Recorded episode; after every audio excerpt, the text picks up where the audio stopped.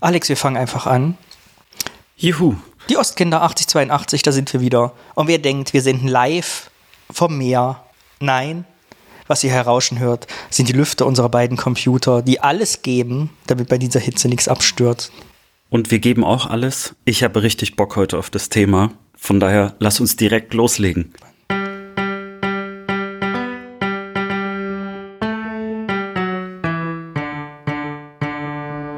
Und wir müssen wirklich direkt loslegen, denn wie lautet das Motto dieses Podcasts?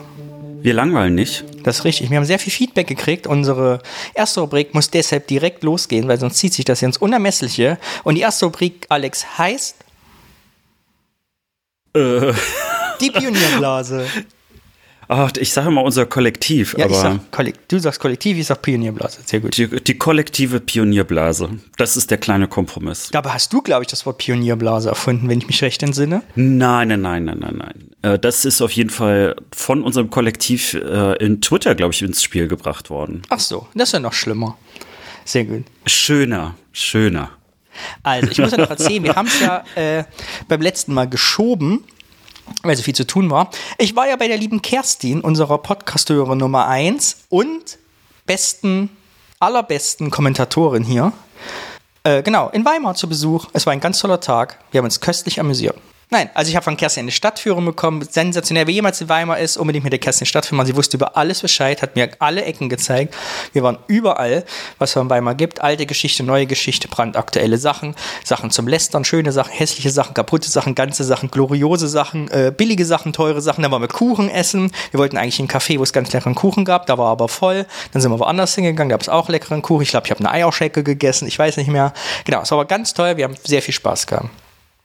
Also ein bisschen neidisch bin ich ja, denn du hast jetzt schon mittlerweile zwei Leute, die uns zuhören, getroffen, während ich noch niemanden getroffen habe. Ich finde, es wird irgendwie Zeit, dass wir irgendwo eingeladen werden, wo wir zumindest mal eine kleine Community irgendwie treffen können, äh, Schnäpsken treffen, essen, äh, essen können, das ja, trinken natürlich, Schnäpsken trinken, Kuchen essen. Auf jeden Fall. Mach mal ein Hörerinnen-Treffen irgendwann. Ja. Aber Übrigens- danke, Kerstin, dass du Danny äh, gut versorgt hast und dass er äh, gesunde, äh, gesundet auch wieder hier zurück ist. Und Kerstin hat auch ganz viele spannende Sachen erzählt, auch was unsere Podcast-Themen zu tun haben. Sie sagte selber, dass wir sie halt an so Themen erinnern. Und über manche will sie auch gar nicht wirklich nachdenken, aber freut sich mal, wenn wir eine Folge drüber machen. Und das ist aber ein Aufruf, Kerstin. Bitte Audiokommentare wieder. Es wurmt uns schon, dass wir so lange deine Stimme hier nicht mehr gehabt haben. Wir freuen uns jetzt schon. Dann kommen wir direkt äh, zu einem Rekordkommentar. Oh Die ja. Doro, die Doro hat uns was geschickt und zwar also so schnell hat uns glaube ich noch nie jemand also angehört und direkt auch noch darauf kommentiert. Also schon mal danke dafür. Äh, ich weiß gar nicht, da war glaube ich nur eine Stunde oder so zwischen Veröffentlichung und äh, Zuschicken des Kommentars. Vielen, vielen Dank. Äh, das hat uns auch direkt motiviert. Um 8 ging die Folge online, um 10 Uhr war der Kommentar da. Sensationell. Weißt du, wo ich übrigens zu der Zeit war, als du mir den Kommentar geschickt hast? Am Köln-Bonner Flughafen, obwohl ich gar nicht geflogen bin. Es war mein erster Urlaubstag. Ich bin einfach nur aus Spaß mit dem Marco dahin gefahren, um zu gucken, was da für ein Trubel ist. Und die Leute in der Schlange stehen und alles nichts vorwärts geht. Und dann sind wir wieder nach Hause gefahren. Ich stelle mir gerade, mir gerade nur so vor, dass der Flughafen eigentlich nur so voll war, weil die Hälfte davon Journalisten zusätzlich noch waren und Leute wie du, die gesagt haben, ach, wir haben nichts zu tun in Köln, warum nicht einfach mal zum Flughafen die Leute beobachten? Ja, ich glaube, so ähnlich war es, weil ich habe allein drei Kamerateams dort getroffen, die Sachen gefilmt haben. Es war, glaube ich, genauso wie du sagst. Und man kann auch sagen, Bilder beeinflussen, äh, weil allein diese Bilder von irgendwelchen Koffern, die irgendwo stehen, aber eigentlich immer am gleichen Flughafen zur gleichen Zeit äh, und auch immer diese Schlangen, die haben einen so derart, also mich auf jeden Fall so beeinflusst, dass ich wirklich den Eindruck hatte, es ist jeden Tag immer ganz schlimm und katastrophal an diesen Flughäfen, äh, obwohl das überhaupt gar nicht der Fall war. Aber gut. Ich war auch enttäuscht, weil die Schlange ging nur bis Terminal 2 und nur bis raus auf die Straße. Ich dachte, die wäre noch doppelt so lang. Wenn wenn man den Köln-Bonner Flughafen kennt, ist das schon ziemlich übel.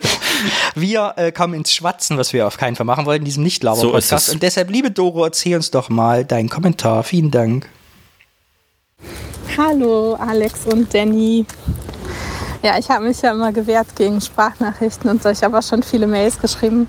Aber da es euch erfreut und ich jetzt was beitragen kann, dachte ich, mache ich euch mal eine kurze. Ähm, und zwar fragt ihr euch gerade, wie das heutzutage mit den Kindern und den Bibliotheken ist. Ähm, ich weiß nicht, ob das überall so ist. Ich komme ja aus Hamburg. Aber meine Tochter ist ein Jahr alt und man bekommt von der Stadt Hamburg zum ersten Geburtstag sozusagen eine kostenfreie einjährige Mitgliedschaft in der Bibliothek und sogar zwei Bücher geschenkt. Ähm, es gibt ja diese große Untersuchung zum ersten Lebensjahr, die U6. Und dann bekommt man von der Kinderärztin diese ganzen Materialien für die kostenfreie Mitgliedschaft und zwei Bücher. Und da soll eben gefördert werden, dass alle Kinder lesen und Zugang haben und so weiter. Von daher, äh, it's a thing, apparently, äh, immer noch. Und ähm, ja, aber ich weiß eben nicht, ob das deutschlandweit so ist oder ob das jetzt speziell in Hamburg ist. Aber ich könnte mir vorstellen, dass das woanders auch so ist. Und ja, hier gehen alle Kinder auf jeden Fall gerne und viel in die Bibliothek. Wir wohnen nämlich daneben. Ähm, und da gibt es auf jeden Fall coole Sachen. Und da gibt es ja auch Computernutzung und man kann Sachen ausdrucken und es gibt sogar Videospiele, es gibt ja alles Mögliche, aber eben auch Bücher, da muss man die nicht alle kaufen. Also ist auf jeden Fall noch eine Sache mit den Bibliotheken. Ja, äh, wie schon oft geschrieben, liebe ich euch sehr. Macht weiter so und habt einen schönen Tag. Danke, Doro, wir lieben dich auch. It's a Sing. Bibliotheken sind a Sing. Sehr schön. Aber äh, danke für die Beantwortung dieser Frage. Ich liebe das ja manchmal, dass wir Fragen hier reinstellen. Dann kriegen wir auch gute Antworten äh, von sehr unterschiedlichen Seiten. Aber die Doro hat uns noch was zusätzlich geschrieben, auch äh, zu der letzten Folge. Ähm, ich lese mal ganz kurz vor. Also da hat es dann nicht mehr für einen Audiokommentar gereicht. Aber egal. Äh, ich finde dir erstmal schön, Doro, dass du das gemacht hast. PS, meine West-Kindheits-Schrebergarten-Erinnerungen decken sich mit euren. Meine Großeltern hatten sich nach dem Krieg eine Laube gebaut und ewig lange dort gewohnt. Ob es damals noch erlaubt war, weiß ich nicht. Ohne warm Wasser, etc. Bis ins Erwachsenenalter meiner Mutter hinein. Später war es dann ein Treffpunkt und sie haben dort auch viel Obst angebaut. Aktuell gibt es in meinem Umfeld noch viele Schrebergärten und Treffen dort. Datsche, Datscha sagte und sagt hier niemand. Liebe Grüße, Doro, Jahrgang 82. Cool. Diese Datsche. Wir sind da einem Skandal auf der Spur immer noch. Aber weil die Dore sagt, sie wohnt neben der Bibliothek, das finde ich ja krass. Hast du mal, ich finde das ja spektakulär, wenn man neben tollen Gebäuden wohnt. Hast du mal neben etwas Nützlichem gewohnt oder was Tollem? Mm, also ich habe mir über meine Lieblingskneipe gewohnt. Das ist schon echt gut, weil man es nicht weit hat. Ja, also meine aktuelle Wohnung, die ist tatsächlich innerhalb von sehr nützlichen alltäglichen Sachen. Also ich muss zu meinem Friseur nur zehn Meter gehen. Äh, ich könnte theoretisch äh, direkt Sushi essen gehen. Vorher war ein anderes Restaurant dort. Äh, da verstand man sich auch ganz gut. Es gibt Supermärkte, Cafés, alles im Umkreis von 100 Metern. Also ja, aber vorher nicht. Vorher war es eher so, da war das einzige noch der Hausarzt, also der so nah dran war, dass man sagen konnte, er war auch im eigenen Hause. Der eigene Haushausarzt. Der ja, ich würde jetzt total gerne neben einem Fitnessstudio oder Schwimmbad wohnen. Ich fände es total geil, wenn ich direkt neben dem Kölner Zollstockbad wohnen würde. Möchte immer hingehen. Naja, das ist wiederum das Traurige. Ich wohne neben einem Fitnessstudio und das wäre toll, weil dann würde ich wirklich wohl abends da, dort auch Sport machen. Aber es ist ein reines Frauenfitnessstudio und damit ist es nicht erlaubt, dass ich dort. Mal Plakate, Alex. Geh auf die Straße. ich brauche nicht mal auf die Straße gehen. Ich brauche es eigentlich nur aus dem Balkon raushängen und äh, dann wäre eigentlich alles geritzt. Aber ist in Ordnung. Also es ist auch schön. Auf jeden Fall eine schöne äh, Hofatmosphäre. Das ist doch auch mal was. Draus. Sehr gut. Aber wir schweifen schon wieder ab. Heute ist irgendwie ab. Ich glaube, das liegt am Sommer, wenn unsere Gehirne so durch, äh, durchwärmt sind. Die werden gekocht, werden die. Jedenfalls, liebe Doro, vielen herzlichen Dank. Und alle anderen rufen wieder dazu auf, uns auch Kommentare zu schicken. Wie kann man das machen, Alex? Ja, also natürlich sind die Messenger am einfachsten. Es ist so, als ob ihr euren Verwandten oder Freunden einfach eine Audionachricht schickt. Äh, ihr könnt uns dazu finden bei Signal, bei Telegram, bei WhatsApp, sogar per iMessage. Und wenn ihr noch einen ganz anderen Weg suchen wollt, es geht natürlich auch über Instagram und über Twitter. Oder ganz normal über SMS. Ich weiß gar nicht, das wäre dann wahrscheinlich eine MMS. Und soll ich mich uns, ich habe auch eine Faxnummer noch, soll ich die nicht auch mal veröffentlichen, dass man uns Faxe schicken kann? Nee, wir, wir müssen auch mal Grenzen setzen. Okay. Auf jeden Fall die Telefonnummer, die findet ihr in den Show Notes vom Podcast. Und äh, wir freuen uns und ihr merkt ja, man muss keine Angst haben. Es ist immer eine schöne Abwechslung für alle und natürlich auch für uns und eine schöne Bestätigung, dass wir nicht ins Leere reden. Und noch ganz wichtig, was mir immer wichtig ist, mir geht es ja um die allgemeine Freundlichkeit. Weil ich kenne das von mir, ich spreche mal Nachrichten auf und denke hinterher, ach, willst du irgendwie doch nicht, löscht die wieder einfach oder schreibt uns, wenn es zu spät ist, auf diversen Profilen kann man es ja nicht mehr rückziehen, spielt sie bitte doch nicht ab und dann halten wir es da dran. Niemand wird zu was gezwungen. Also wenn ihr jetzt später unzufrieden seid, niemand wird jetzt eingespielt, der es nicht will. Wir haben letztes Mal den Jonas geschoben, der hat uns ja noch tolle Kommentare geschickt, deshalb würde ich vorschlagen, hören wir uns die auch nochmal an. Wollen wir das mal machen? Ja, sehr gerne. Ich weiß, ich gebe zwei, spielen wir den ersten mal ab. Er steht, glaube ich, nochmal vor, weil er nicht wusste, ob wir ihn schon kennen. Hallo Danny, hallo Alex, ich bin Jonas. Zwar treuer Hörer, aber irgendwie immer zu langsam, euch dann mal eine Sprachnachricht zu schicken. Jetzt klappt's also mal.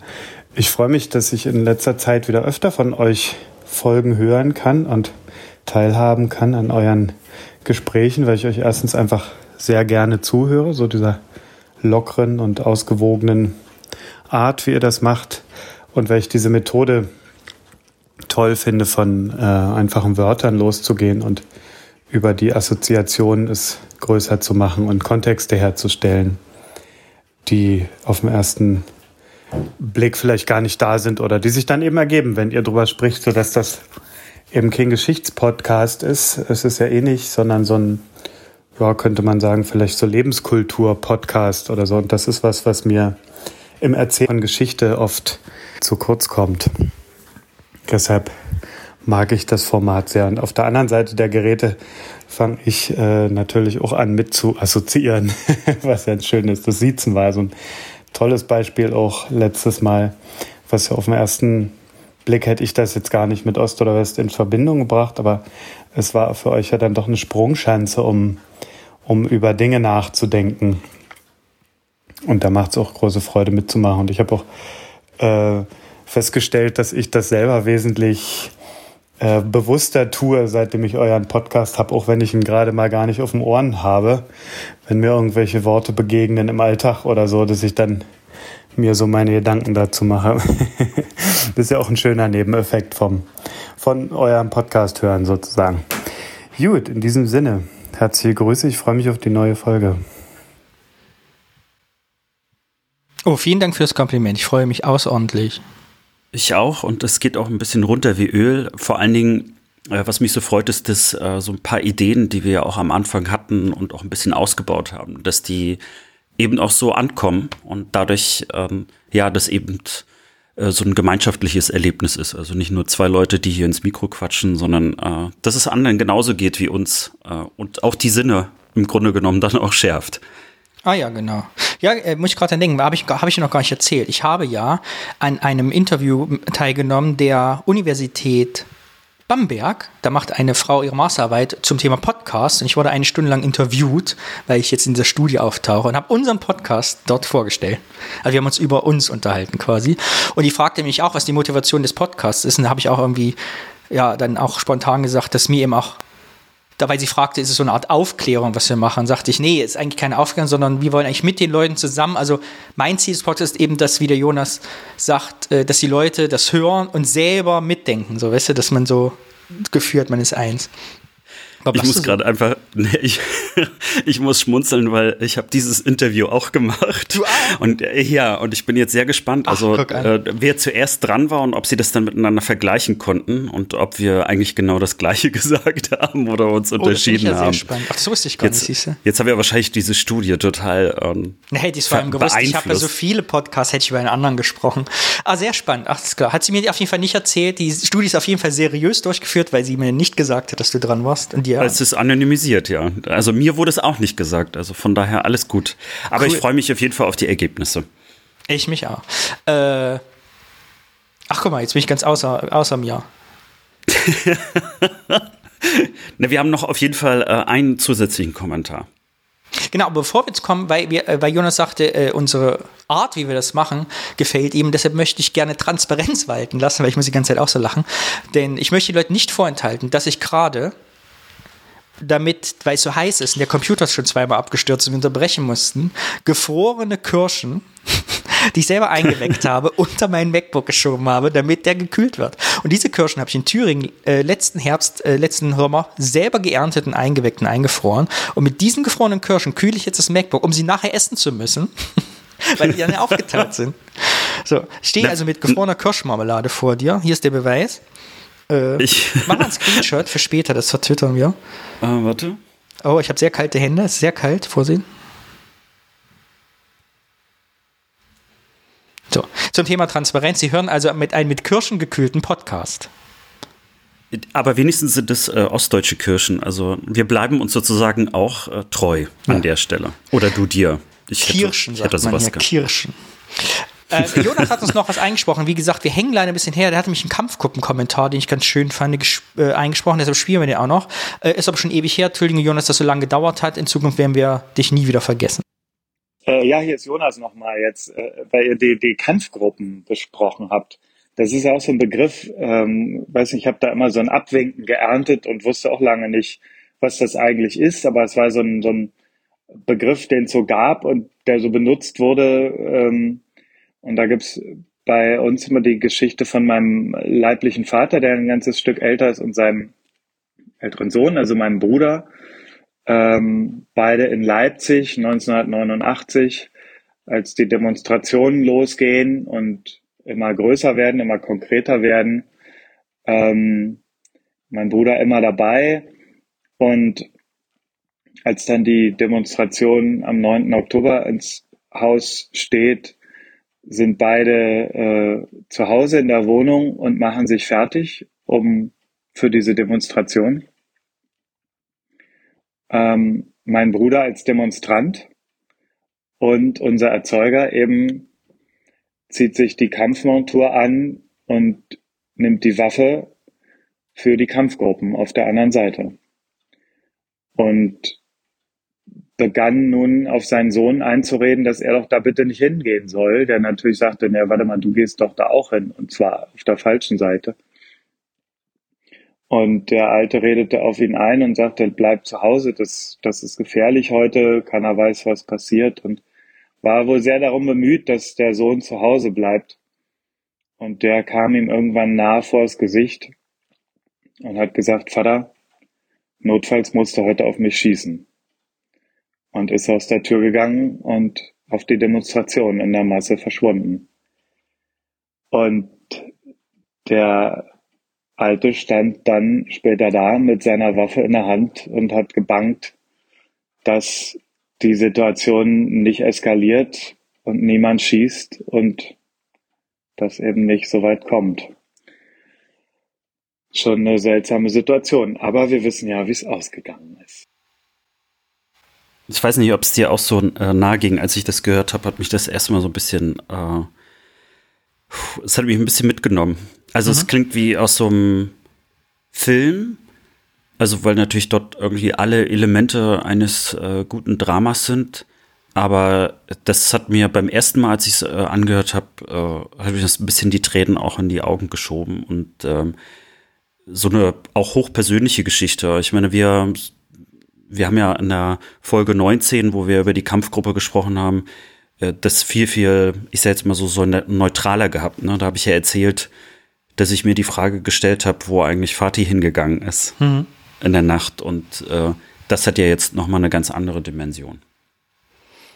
Ja, ich fand es auch sehr bewegend. Äh, und ich finde aber diese, diesen Punkt nochmal so ganz für mich jetzt so, also gedankenanregend, weil mir das in der ganzen Geschichtsschreibung so und wenn man die Dokus guckt, die immer zu Silvester oder am 9. November äh, im ARD und ZDF laufen, 100 Jahre Deutschland, so man gar nicht so mitkriegt, ist, weil ich glaube, also wie weit hat wohl der Faktor da eine Rolle gespielt, dass es eben alle Verwandte von Verwandten waren. Weißt du, wenn du in Berlin aufmarschiert bist, ging es ja ganz vielen Leuten so, dass Vater gegen Söhne und Mütter und Töchter und so, also dass man hätte auf die eigenen Leute schießen müssen, auf die eigene, kann die DDR aber ja durch Westfernsehen, durch die äh, durch Demonstration ja eh schon so im Zerfall war, also man, dieses Bild mit, oh, es gibt auch so einen internen Klassenfeind unter uns, die Feinde im eigenen Land, dass es gar nicht mehr getragen hat. Also das, wie wichtig eigentlich dieses Gefühl des Zusammenhalts auch von Soldaten und Menschen und Zivilisten eigentlich eine Rolle gespielt hat bei der friedlichen Revolution quasi, weißt du?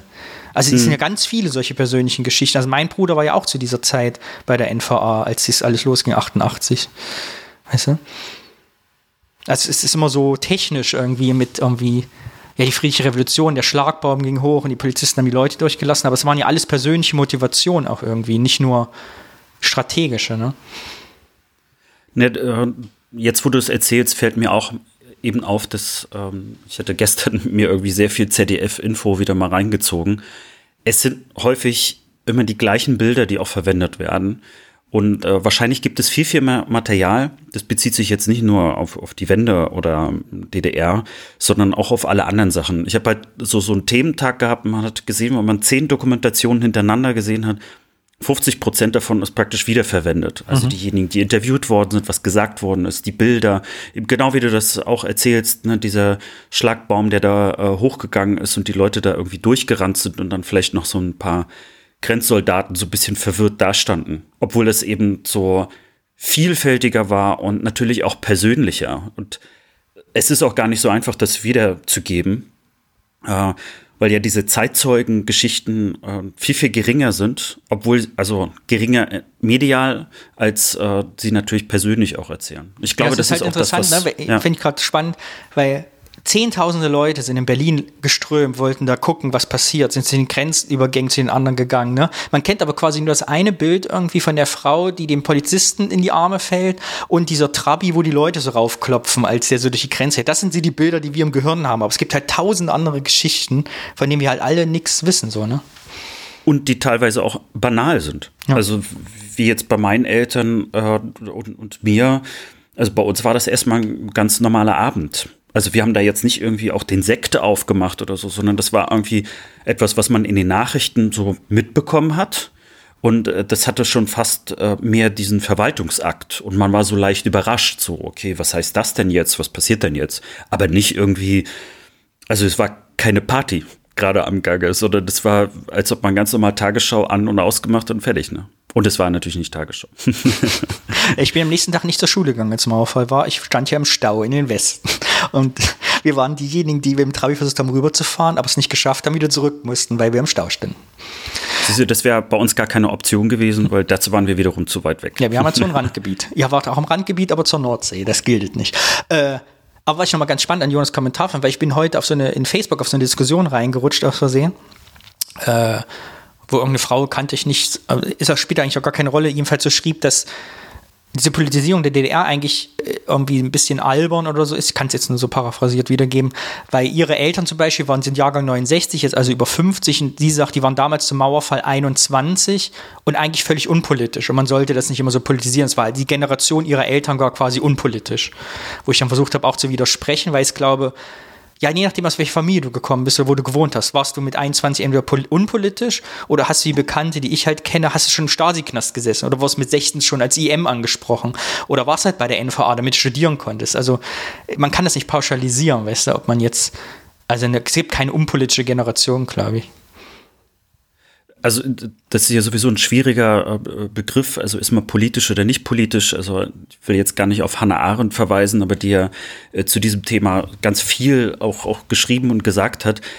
Aber die Frage ist ja, äh, man kann ja trotzdem einen Willen haben. Also der vielleicht nicht politisch ist, wie man jetzt glaubt, ah, ich muss jetzt in eine Partei eintreten oder ich muss jetzt Gesetze verstehen oder ich muss irgendwie so eine Art äh, politische Philosophie in meinem Kopf haben, sondern ich kann ja einen Willen haben, wie stelle ich mir einen Alltag vor, wie stelle ich mir meine persönliche Freiheit vor, äh, was, was soll der Staat machen, was soll er nicht machen. Ich glaube, dass da viele Leute sehr wohl eine Meinung haben. Mhm.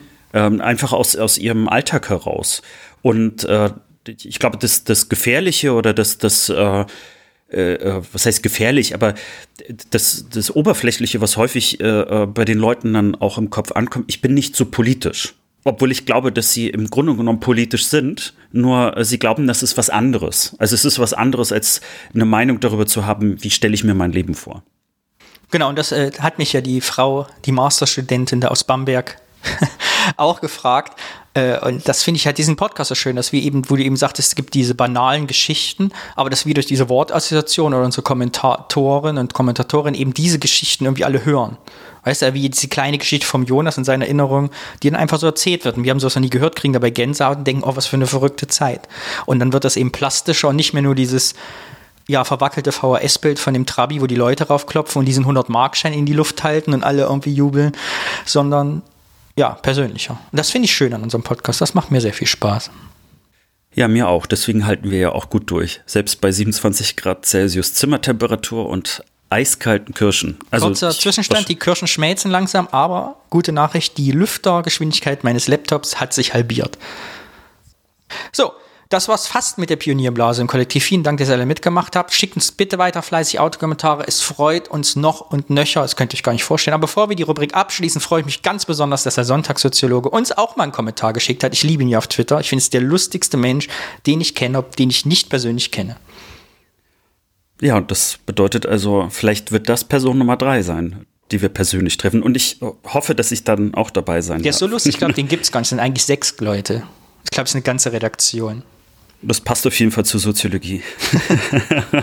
Lieber Danny, lieber Alex, ich wollte, ähm, nein, ihr wolltet ja immer Sprachnachrichten, darum das hier als Audio.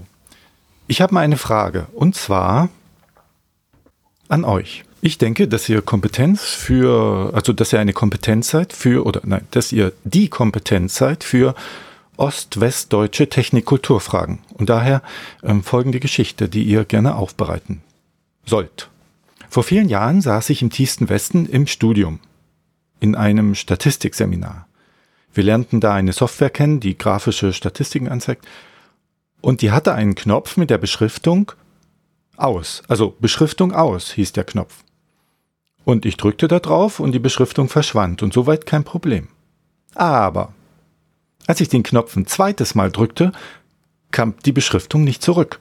Und es gab auch keinen Knopf, um sie irgendwie zurückzuholen, sondern das ging nur übers Menü. Und natürlich meldete ich mich und beschwerte mich beim Professor. Und jetzt kommt's nämlich, der sagte, was habt ihr Ossis nur dauernd mit euren Knöpfchen? Es war nämlich so, dass der Professor auch im Osten unterrichtete und dort hatte man ja offensichtlich dann auch die Probleme und sich beschwert. Offenbar haben Westdeutsche kein Problem damit, dass Knöpfchen existieren, die eine Sache nur aus- oder anschalten, aber nicht mehr ein- oder ausschalten. Und das ist doch eine Merkwürdigkeit, die es wert ist, von euch unter Analyse gezogen zu werden. Und deshalb zwei Fragen. Erstens, findet ihr als Ossi-Kinder auch, dass Dinge, die per Knöpfchen ein- oder ausgeschaltet werden, auch per Knöpfchen wieder aus- oder eingeschaltet werden sollten? Und zweitens, weil ihr das so findet, warum finden das Westdeutsche nicht? Bitte um Antwort. Vielen Dank. Also, lieber Sonntagssoziologe, ich kann ad hoc was sagen. Ich, ich habe den Kommentar vorher nicht gehört. Ich liebe es. Äh, mir ist direkt eine Knöpfchen-Assoziation eingefallen. Alex, und du wirst sie auch kennen, wenn ich sie jetzt sage. Ah, ich passe übrigens zu meinem Foto, was ich heute mitbringe, aber äh, dazu später. Ich habe im Plattenbau gewohnt, bis ich 14 war. Mir ist nur eine Art von Lichtschaltern bekannt gewesen. Und das sind diese Lichtschalter, die außen weiß sind und innen schwarzen Knopf hatten. Und wenn du drauf gedrückt hast, hat es gesummt im Flur und das Licht ging an. Kennst du das auch? Ja, das kenne Und wenn man wieder drauf gedrückt hat, hat es wieder gesummt und das Licht ist ausgegangen. Knopfzustand unverändert. Als wir dann nach der Wende umgezogen sind, wurde ich mit Lichtschaltern konfrontiert, wo mehrere Lichtschalter, die nicht mehr mit den Knöpfen in der Mitte gedrückt wurden, sondern nach oben und unten klickten. Wie man es heute auch so kennt hier im Westen. Was aber bedeutet, wenn du mehrere Lichtschalter in einem Raum hast, haben die zwei verschiedene Positionen für an und aus. Der Lichtschalter, der eben oben noch aus war und unten an ist, kann, wenn du den anderen Lichtschalter gedrückt hast, auf einmal aus sein und der auf einmal ist oben, aus und unten an. Damit komme ich bis heute nicht zurecht.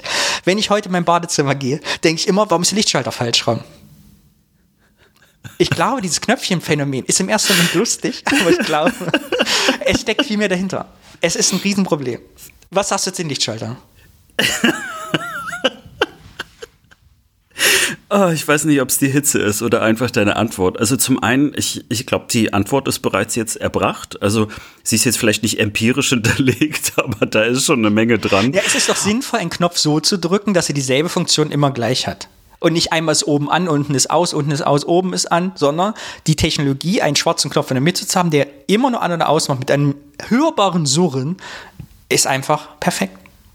Lustigerweise, ich erinnere mich auch daran, aber bei meiner Oma in der Ukraine war das eben auch mit diesen Schaltern, wo man nie mehr genau wusste, mache ich es jetzt eigentlich an oder aus und nach richtig übel, wenn zwei Kippschalter nebeneinander waren und der eine Kippschalter eigentlich überhaupt gar nicht an einer Lampe angestellt war.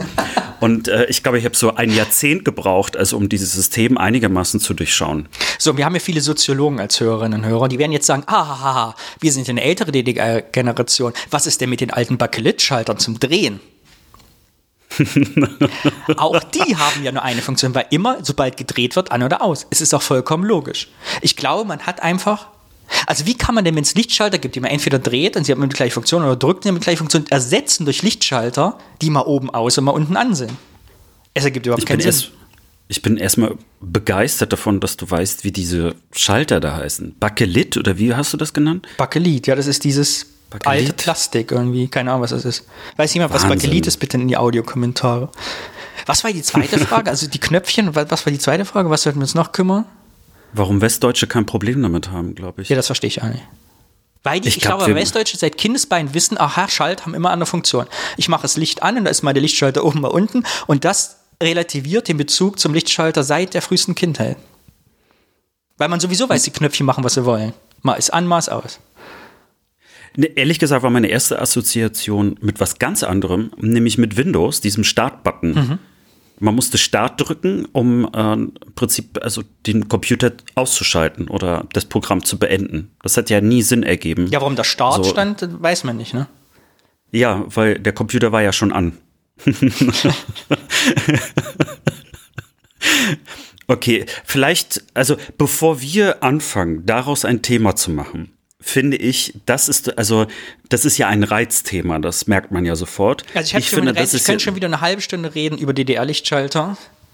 aber das ist jetzt ein Anruf wirklich an alle, die uns zuhören. Lichtschalter und Knöpfchen. Notfalls auch über den Windows-Start-Button. Alles ist erlaubt. Was sind Gründe? die Rants über die Knöpfchen.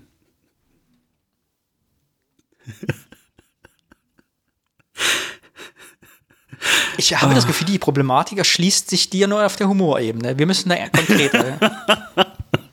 Ich, Ich glaube, sehe das ich brauche Problem, ich Hitze. kann das vollkommen nachvollziehen. Ich brauche brauch es hoch. hitzefrei. Ich brauche hitzefrei. So, äh, vielen Dank, hier Sondersoziologe. Wir werden uns weiter kümmern Dankeschön. und äh, den Kommentar gleich nochmal hören, was die zweite Aufgabe eigentlich genau war. Die haben wir jetzt vor lauter Rantigkeit vergessen und kümmern uns darum. Also du kannst dich auf uns verlassen. Es wird eine Sonderfolge zum Thema Knöpfchen, Rädchen und Buttons Bakelit. geben. Bakelit-Button. Buck Button League. Das war die Rubrik Das Kollektiv. Bitte sprechen Sie weiter Audiokommentare auf. Wir freuen uns und sagt uns alles zum Thema Bakelit, was ihr wisst. Und was ist das Motto dieses Podcasts, lieber Alex? Wir langweilen nicht. Das ist korrekt. Das weiß sogar die Uni Bamberg mittlerweile. Wir werden bestimmt so eine Fußnote in unserer wissenschaftlichen Arbeit. Was ist das eigentlich? Dann werden wir für immer verewigt in so, einer, in so einem abgehefteten Ding. Das ist schön. Na, vielleicht wird es auch auf CD-ROM abgespeichert. Man Oh weiß ja. es nicht.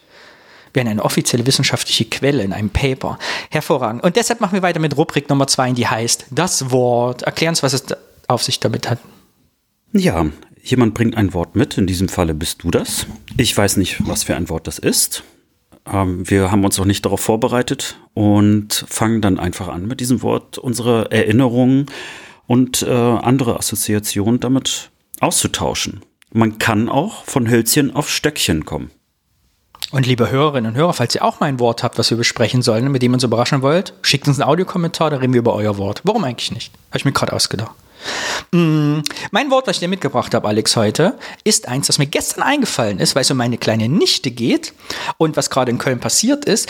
Und, jetzt kommt das Spektakuläre, mein Wort ist gleichzeitig ein Thema geworden, weil ich habe mal geguckt, was gibt es eigentlich zu erzählen und da bin ich über sensationelle Fakten gestolpert, die mich selber so beeindruckt haben, dass ich es eigentlich heute gar nicht mitbringen wollte, weil ich dachte, oh, da kannst du stundenlang drüber reden, aber das machen wir einfach später. Und das Wort, was ich mitgebracht habe, heißt, weil gestern Schuleinführung war, meine Nichte sechs geworden ist, Zuckertüte. Die Zuckertüte. Was dir dazu ein? Ja, lustigerweise äh, habe ich gar nicht mehr das Wort Zuckertüte im Kopf, sondern die Schultüte. Äh, aber das liegt daran, dass neben mir ein Geschäft äh, auf hat, das Schultüten verkauft. Und ich habe letztens wieder gelesen, dass wohl in der DDR die Schultüten im Schnitt viel größer waren als die Schultüten im Westen. Mhm. Keine Ahnung, ob es stimmt, aber ich hatte auf jeden Fall eine riesengroße Schultüte. Und mir ist es gestern aufgefallen, jetzt kommt nicht zum Thema, ich kann direkt einhaken, bevor wir meine persönliche Kindheit kommen. Der größte Unterschied zwischen Ost- und Westzuckertüte ist mir eingefallen, auch gestern wieder aufgefallen. Weißt du, was der größte Unterschied zwischen der Zuckertüte im Osten und der Schultüte im Westen ist? Ja, hau raus. Und ich habe zu meiner Schwester gesagt, wie kannst du dem Kind nur eine Westschultüte geben? Mit all unserer Geschichte. Die Ostzuckertüte ist in der Regel sechseckig, während die Westschultüte rund ist. Und ich wette, dass oh. deine Zuckertüte, die du gekriegt hast als Kind, sechseckig war. Ist das korrekt? Ich bin mir auch sicher, ich bin auch sicher, aber ich hätte jetzt richtig Bock, einfach mal in mein Fotoalbum zu schauen und das nochmal zu verifizieren. Aber ich habe es auch eckig im mhm. Kopf. Die waren ja auch so riesig. Riesige sechseckige Zuckertüten und das Wichtige, offensichtlich, weil ich bin zum Thema eigentlich durch zwei Sachen gekommen. Erstens, weil meine Nichte gestern eingeschult worden ist. Und zweitens ist, habe ich gestern was ganz Trauriges gesehen. Und zwar ein Kind stieg mit seiner Mutter, ein kleiner Junge, mit der Zuckertüte, also hier Schultüte, aus der KVB raus. Und die war schon unten total verbogen, weil die unten keine Befestigung hatte. Und die war nicht richtig voll. Der Kind, der, der, der Junge hat die so quasi gedrückt, weißt du? Und dann dachte ich, oh, das ist aber traurig. Also offensichtlich hatten die kein Geld und die Zuckertüte war nicht mal richtig mhm. voll. Und das hat mich total traurig gemacht. Und weil ich gleichzeitig auch dachte, ach, da oben guckt gar kein Kuscheltier raus. Ich finde, bei uns war es immer damals essentiell, dass oben ein Stofftier rausgeguckt hat. Oder wie war das bei dir? Ich weiß es wirklich nicht mehr. Irgendwie habe ich keine äh, grandiose Erinnerung dran. Trotz Fotos. Also wir haben ja mal darüber gesprochen im Podcast, dass hier Fotos einen die Erinnerung letztlich ja auch irgendwie äh, so einspeichern. Aber ich habe da gar keine so große Erinnerung dran, außer dass die so riesig waren, dass die schon also wenn man die festgehalten hat, dann war der Körper äh, ja nur noch ein Drittel größer. ich erzähle dir ganz kurz, weil du keine Assoziation hast, ich dir meine Assoziation hoffen, dass unser Publikum, was das hört, mit mir geht. Ich habe drei Assoziationen zur Zuckertüte. Erstens, ich war sehr klein als Vorschulkind. Die Zuckertüte war riesengroß und ich viel kleiner. Also ich gibt Fotos von mir, war ich genauso groß wie die Zuckertüte. Was dazu führte zu meiner zweiten Assoziation dass ich, als ich damals musste ich über einen Fluss, über eine Brücke gehen, von der Schule nach Hause in den Plattenbau zurück und ich hatte total Angst, dass mir die Zuckertüte ins Wasser fällt. Und da habe ich die ganz doll festgehalten, weil ich Angst hatte, oh, wenn mir jetzt wegweht, dann fällt ins Wasser. Und drittens, ist, ich gelte ja, äh, gelte heute noch als sehr altklug und schlaubergerisch in meiner Bekanntschaft. Und meine früheste Kindheitserinnerung, wo ich dachte, bist du blöd, ist die Zuckertüte. Als nämlich meine Schul, also wir mussten alle damals einzeln nach vorne, da kam die neue Klassenlehrerin, hat einem die Zuckertüte gegeben und sagte, du bist jetzt Schüler, das weiß ich noch wie heute. Und da hat die mich gefragt, was ist denn auf deiner Zuckertüte drauf, lieber kleiner Danny? Und ich habe in dem Moment gedacht, ey, bist du blöd oder was? Ich weiß nicht genau wie heute. Ich habe die Erinnerung eins zu eins. Ich dachte, ja, das ist Pitti Blattschnatterinchen und Frau Elster und dachte so, hä, warum fragt die mich das? Ich habe nicht verstanden, warum die Frau jetzt mich gefragt, wo ich denke, ist die dumm, warum fragt die mich so Sachen? Das ist meine Erinnerung. Ich hatte eine Pittiblatsch Frau Elster äh, Sandmännchens Zuckertüte. Weißt du noch, was auf deiner drauf war? Nee, ich muss jetzt schon wieder Nein sagen. Du hast das Zuckertütenthema total verdrängt.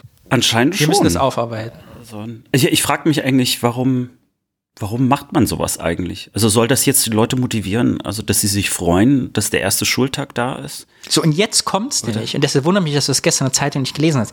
Deshalb zum Thema. Ich habe gestern Zuckertüte gegoogelt. Wusstest du, dass die Zuckertüte aus dem Anfang des 19. Jahrhunderts kommt und aus dem Bereich Sachsen-Thüringen kommt? Dass es da die ersten Zuckertüten gab und das später erst gesamtdeutschlandlich rübergeschwappt ist? Es ist ein Ostding, Alex. Es ist ein Ost, das, eine Osttüte. Das ist ja der Hammer. Ja. Das ist interessant. Wir hatten ja hier schon mal eine Folge zum Thema auch äh, Kindergarten, dass das ja auch einen Ursprung äh, in, in Thüringen hat. Also von daher, ich, ich glaube, da sind so einige Ursprünge, von denen wir noch gar keine Ahnung haben. Ja, aber ich möchte natürlich jetzt ungern, dass du schon das Thema quasi vorwegnimmst, auch wenn ich natürlich total neugierig bin. ja, aber ich habe gedacht, man kann ja viel zu sehen. Aber ich habe natürlich, will dich nicht aus dem Thema rausgehen lassen, ohne also aus dem Wort rausgehen lassen, ohne dass wir auch ein bisschen inhaltlicher werden oder gesellschaftspolitischer. Denn die Frage ist, was war denn in deiner Zuckertüte drin? Hattest du Westverwandtschaft und Westschokolade drin?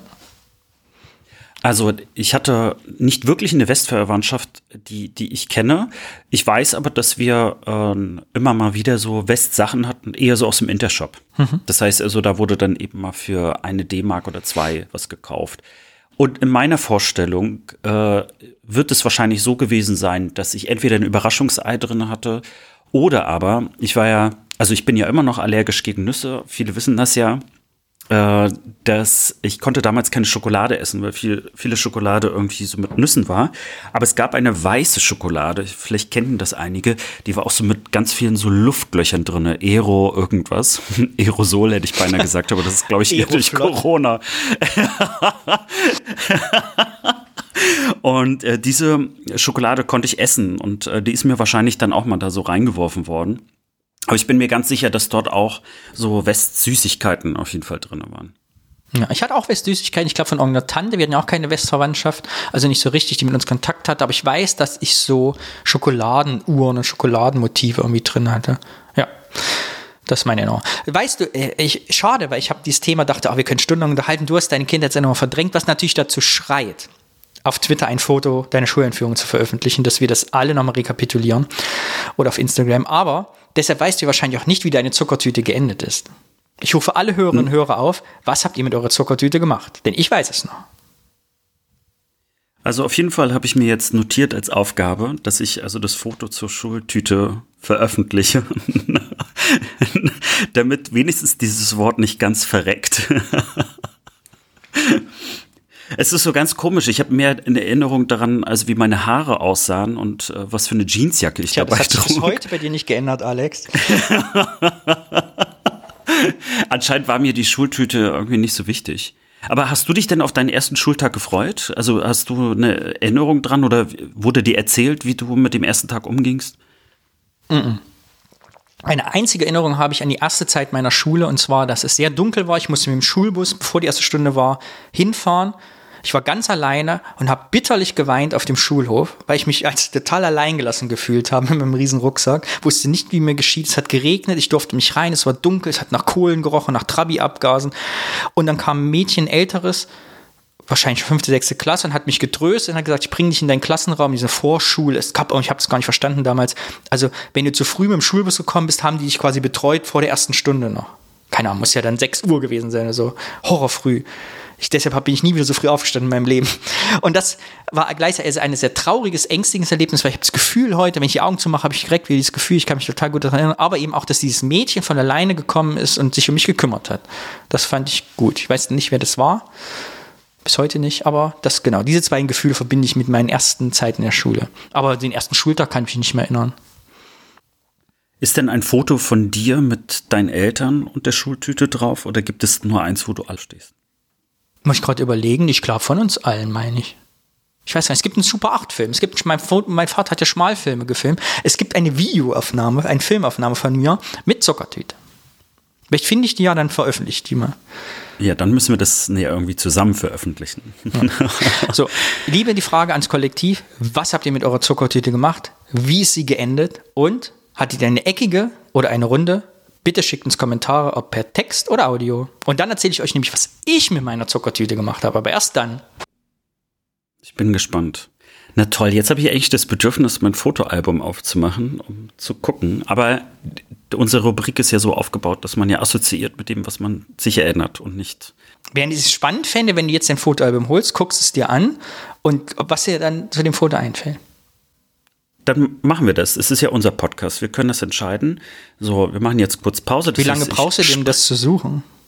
Ich brauche 30 Sekunden. Okay. Das ist hier das ist direkt da. Dann das sind wir in 30 Sekunden wieder da, nachdem wir nochmal einfach den, wir hören den Jingle nochmal und kommen dann einfach zurück.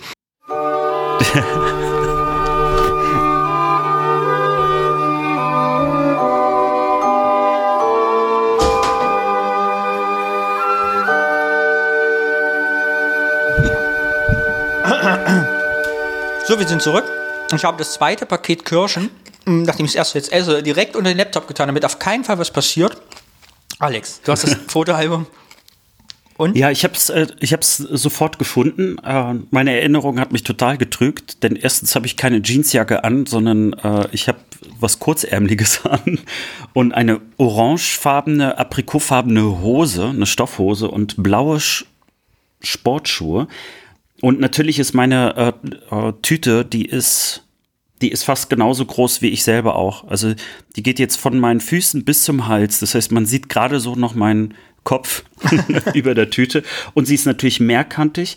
Leider erkenne ich nicht durch die Auflösung, was da auf der Tüte drauf ist. Also sie ist auf jeden Fall sehr bunt. Und äh, ja, es gibt zwei Fotos tatsächlich. Eins, wo ich mit meinen Eltern stehe. Und äh, meine Eltern sehen sehr feierlich aus. Total wieder krass, muss ich kurz auch. einschreiten, weil es ist absolut. Ich habe gestern alleine zehn Fotos von meiner Nichte per WhatsApp bekommen und von unserer Zuhörerin gibt es halt zwei Fotos. Es ist einfach spektakulär. Wie anders wir doch waren. Wir hatten ja nichts, Alex. Wir hatten nichts. Nicht mal Fotos.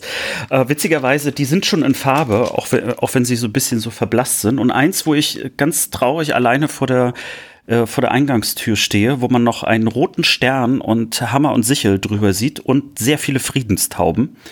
Ja, und natürlich meinen äh, Schulranzen. Ähm, und äh, ich habe jetzt auch gerade direkt danach kommt auch das Foto, wo wir dann praktisch eingeschult werden und ich in der letzten Reihe sitze.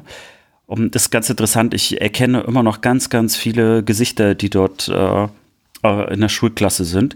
Und ich sehe, dass mein Schulranzen äh, ein bisschen moderner ist. Äh, gar kein Leder mehr, sondern ist so, so Plastik. Aber gut, Schulranzen ist ja nochmal ein anderes Thema. Auf jeden Fall, ich, ich sehe super traurig aus auf diesem Foto, aber vielleicht bin ich auch nur konzentriert. Das hatten wir beim letzten Mal schon. Wir gucken ja immer traurig auf Fotos früher, weil es war, der Anlass war anders, als wenn man heute Fotos macht. Ne? Ja, äh, ich würde abschließend gerne das Thema beenden, abbinden mit der Frage, was hat das aus uns gemacht? Wie immer. Also, welche Assoziation treibt dich ins Heute dazu? Naja, was mir einfällt, ist, dass ähm, ich ich habe ja keine Familie und damit auch irgendwie gar keinen Bezug äh, zu, zu Zucker oder Schultüten heute. Aber ich würde mir schon die Frage stellen, warum, warum würde ich das machen? Also mache ich es, weil ich es in meiner Kindheit hatte? Äh, oder äh, mache ich es, weil alle anderen eine haben und man praktisch also diesen nicht der Erinnerung praktisch wegen macht oder wegen der Tradition, sondern weil es äh, im Prinzip so eine Art sozialen Druck gibt und wenn man dem Kind keine Schultüte geben würde, dann wäre das ja ja schon mal so so der erste Mobbing-Fall, den man da draus macht. Aber ansonsten, äh, die, die Zuckertüte als solches hat natürlich dann nichts mehr mit mir gemacht, offensichtlich. Ich habe also keine, keine Traumata daraus gezogen. Ich weiß nicht mehr, was ich dort gegessen habe. Es hat mich auch nicht dicker gemacht. Hast du denn nie später eine Zuckertüte gekriegt? Weil heute ist doch immer total fancy, wenn jemand anfängt zu studieren oder eine neue Arbeitsstelle kriegt, sodass man ihm eine Zuckertüte gibt. Ich hatte irgendwann mal noch, aber ich weiß nicht mehr genau wann. Ich weiß nur, dass ich äh, ganz grob in meiner Erinnerung gespeichert habe, dass ich eben eine runde Zuckertüte bekommen habe, aber dann natürlich so eine ganz kleine, also eher so, so weißt du, so ein bisschen so mhm. symbolisch. Aber ansonsten habe ich damit gar nicht mehr so viel Berührung gehabt. Vielleicht ist das auch etwas, was mir gar nicht so eine große Freude bereitet. Ich weiß nicht warum. Also vielleicht liegt es daran, dass ich erstmal gar nicht so Süßigkeiten mag. Und äh, ich bin so ein Typ, der, ich möchte auch gar nicht beschenkt werden. Ich habe immer den Eindruck, dass das, das setzt immer Leute so unter Druck und dass, dass die vielleicht gar nicht so große Freude daran haben. Dann habe ich auch keine Freude mehr daran. Und ah, Du warst ein schwieriges Kind, ich merke das schon. Ich war ein mm. ernstes Kind. Ein ernstes Kind. Kann ich mir heute gar nicht vorstellen. Aber egal. Na, damals habe ich mich natürlich gefreut. Also, aber irgendwann liest das natürlich nach. Ich schäme mich. Also meine Bedeutung zu heute ist eindeutig schambehaftet, denn ich wollte ja eigentlich immer antispießig sein und mit Regeln brechen und ach, Traditionen sind mir scheißegal und was, was bedeuten Rituale, nichts. Aber ich muss immer wieder feststellen, jetzt auch, dass es mir doch wichtig ist. Und dass ich, wenn meine Schwester, deren Schultüte gibt, die nicht eckig ist und sechseckig und irgendwie nach DDR aussieht, sondern Prinzessin Lilifee übertrieben drauf, das sind moderne Motive, denke ich mir so, ach, das ist aber schade.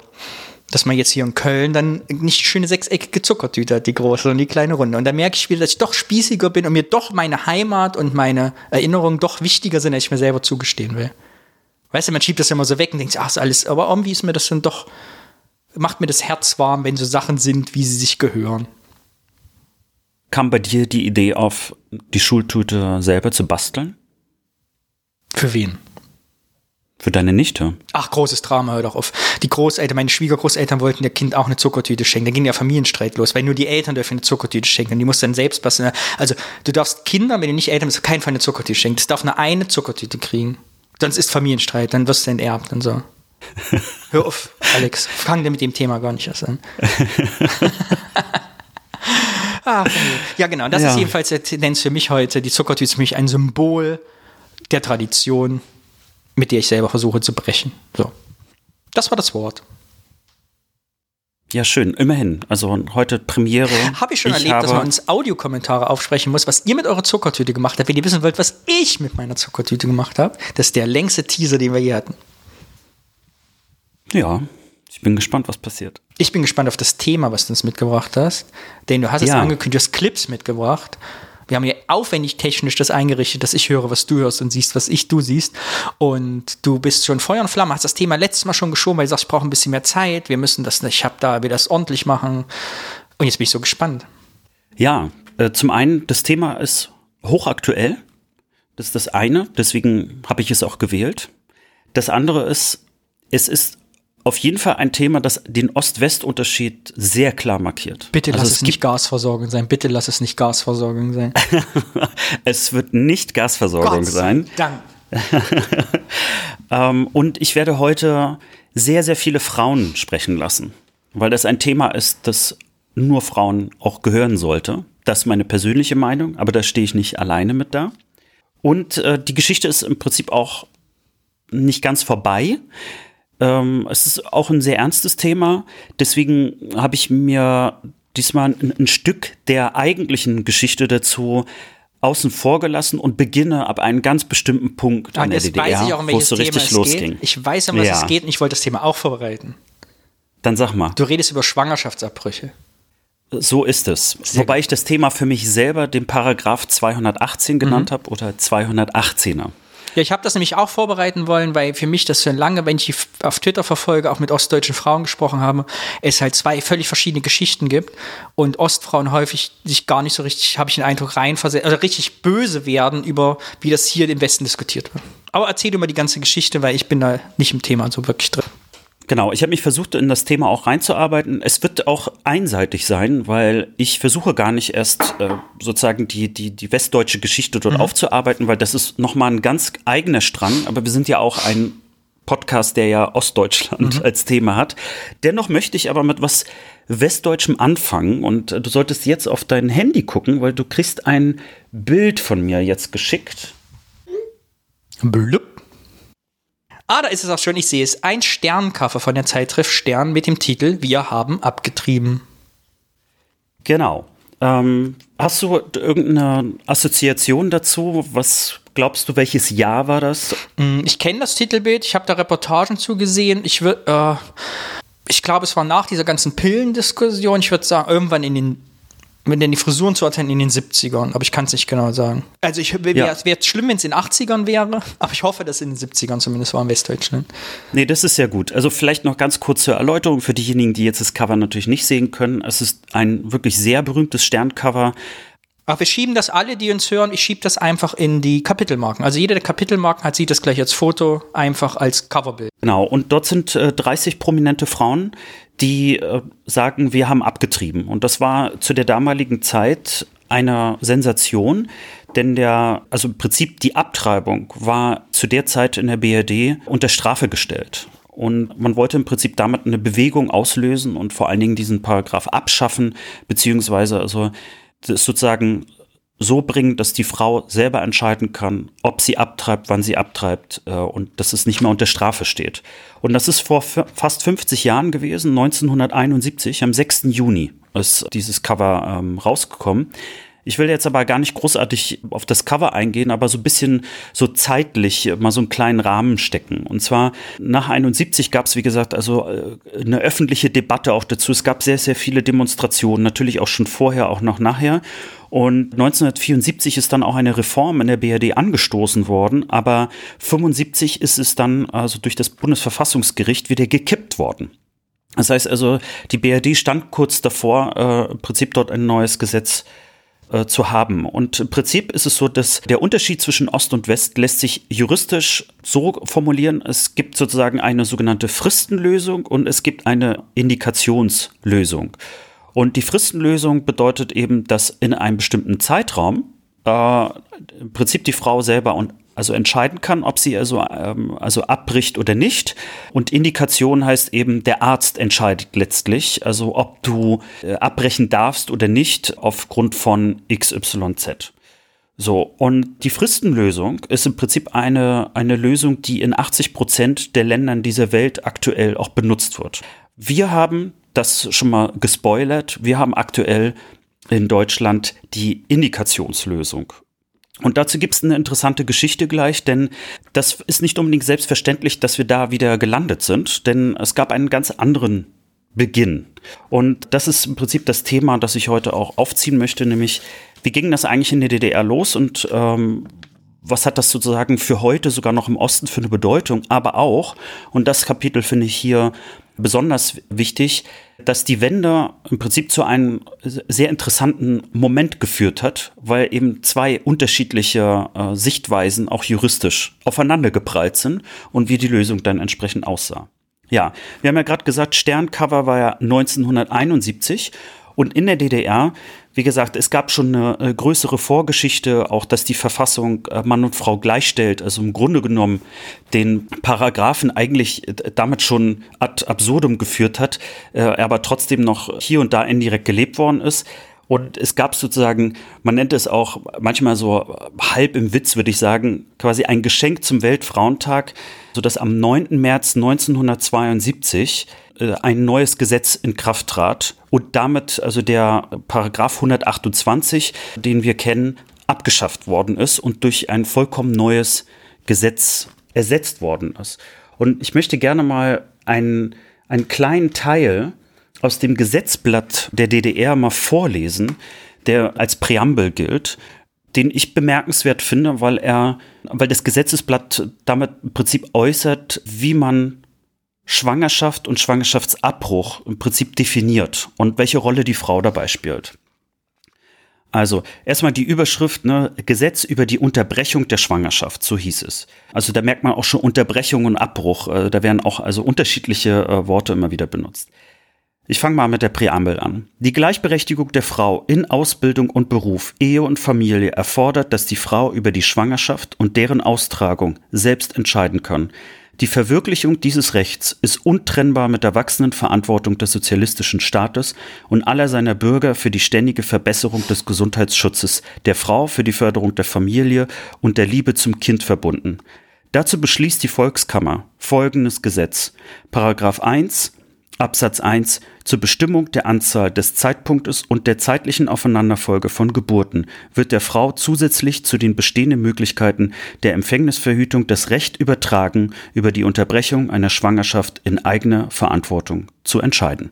So, das Gesetz geht natürlich dann weiter, aber ich wollte das im Prinzip mal vorlesen, weil dort ähm, ich glaube, ein paar Sachen auffällig sind. Ähm, ich ich frage dich mal, was, äh, was hat es gerade mit dir gemacht, als du das äh, gehört hast? Und äh, ich kann dazu eigentlich gar nicht so viel sagen, weil mich das Thema ja wirklich überhaupt nicht betrifft. Ich kann mich da nicht richtig reinversetzen.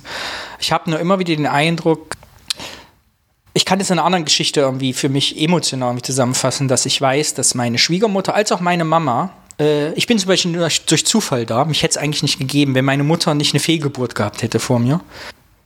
Aber bei uns wurde relativ offen drüber gesprochen. Also meine Mutter macht da kein Geheimnis draus. Ist auch nicht irgendwie, dass das tabuisiert ist, sondern irgendwie so, ja, fast rational irgendwie betrachtet. Jetzt mit 40 Jahren Abstand.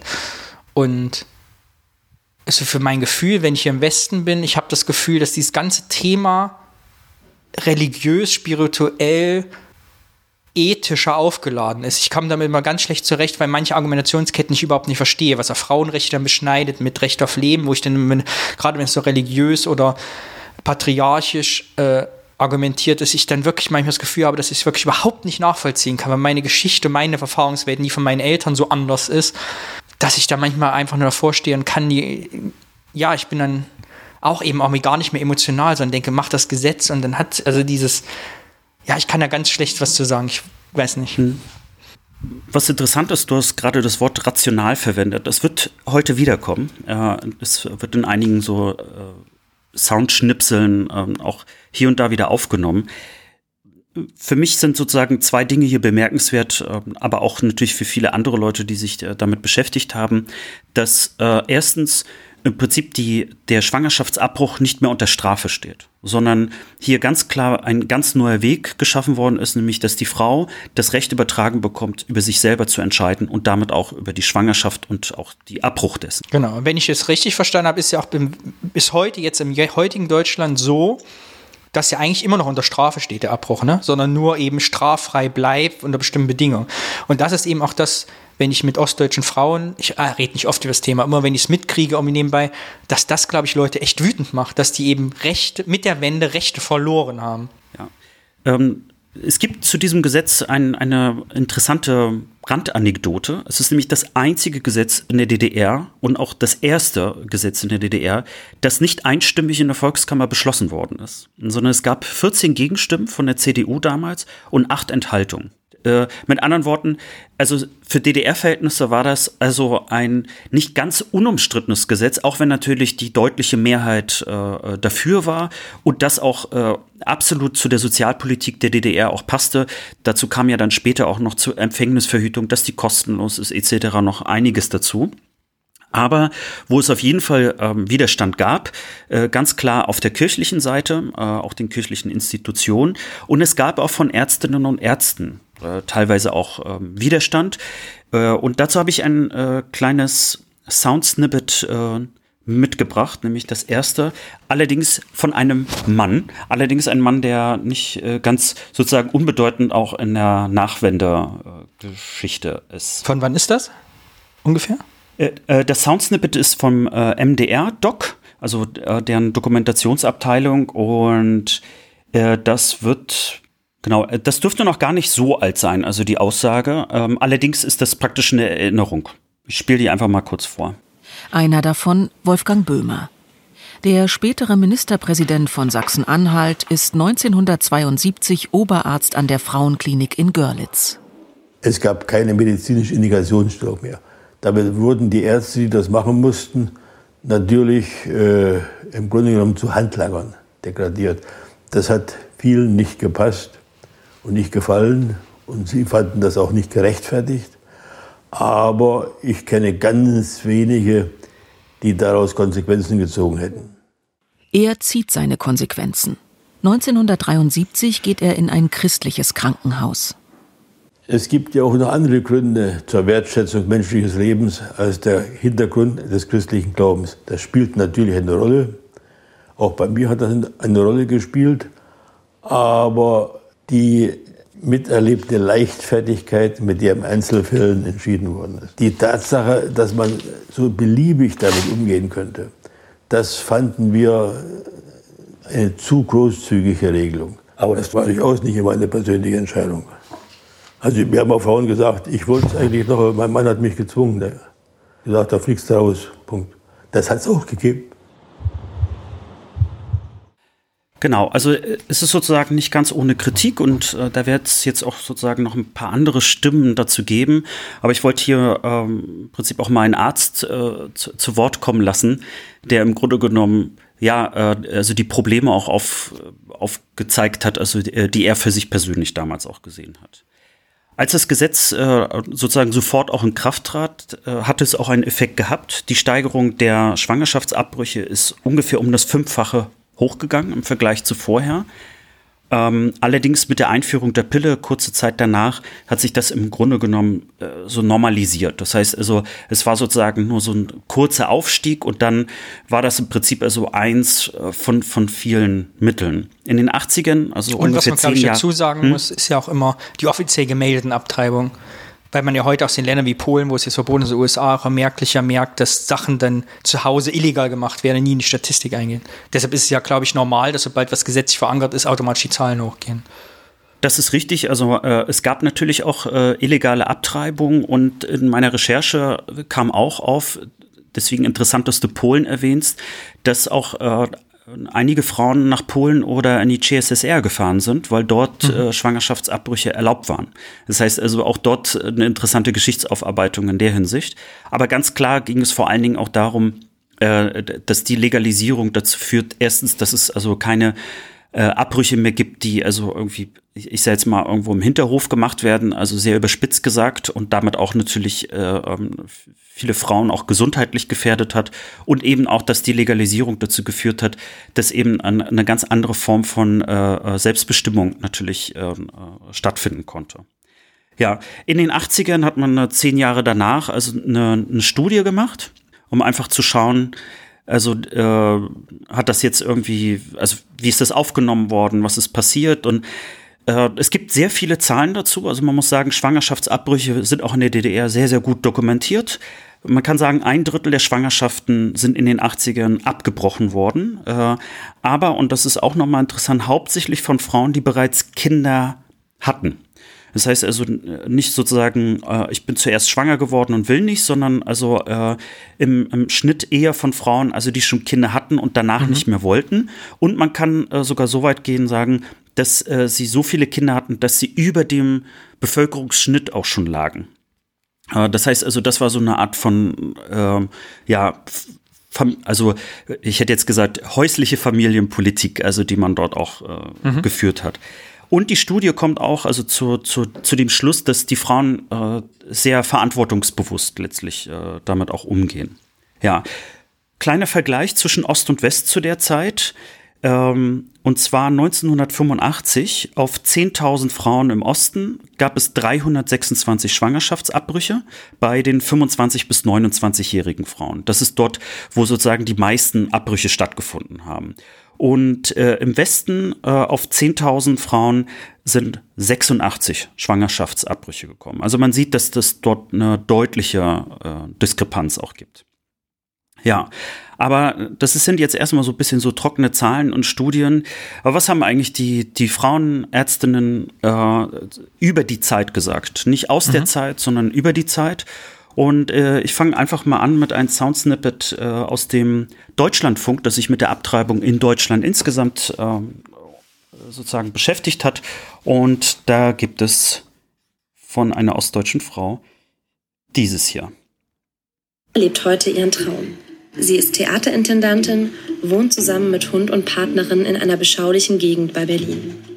1963 wird Bettina als eins von vier Kindern einer Akademikerfamilie in Wismar geboren. Sie ist 18 Jahre alt, als sie bemerkt, dass sie schwanger ist. Aber sie will studieren, kritisiert das System, fragt sich, wie es für sie weitergeht. Das waren für mich ganz starke Auseinandersetzungen und Fragen, wie lebe ich in diesem Land und wie lebe ich in dieser politischen Situation. Schnell wird klar, sie möchte in diesem Lebensabschnitt kein Kind.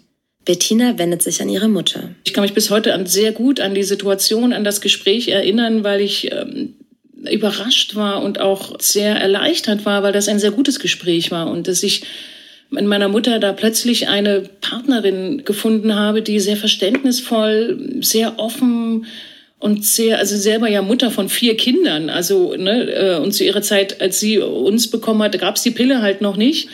Die Entscheidung, also ja, ich, ich möchte das Kind nicht haben, das war dann ähm, ganz klar. Und dass wir dann den Weg dann zur Frauenärztin ins Krankenhaus. Ich glaube, dadurch, dass ich so klar in meiner inneren Entscheidung war, war das dann für mich eine, eine Operation, zu der ich gegangen bin. Auch der Ablauf, erzählt Bettina, ist unproblematisch.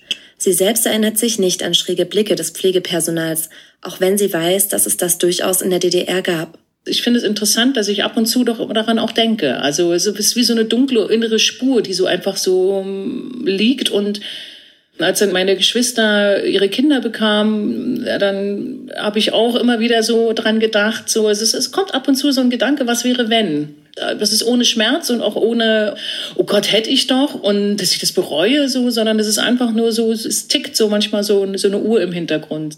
Selbst über sich und den eigenen Körper bestimmen können, das ist für Bettina bis heute eine prägende Erfahrung. Naja, diese berühmte Satz, mein Bauch gehört mir. Also ich habe das an meinem eigenen Leben eben so erfahren, wie toll und wie wichtig das ist, dass man das selbstständig entscheidet. Und ja, natürlich ist das eine große Entscheidung, aber mit 18 kann man das selber entscheiden. Seit der Wende setzt sich Bettina für die Streichung von Paragraph 218 ein.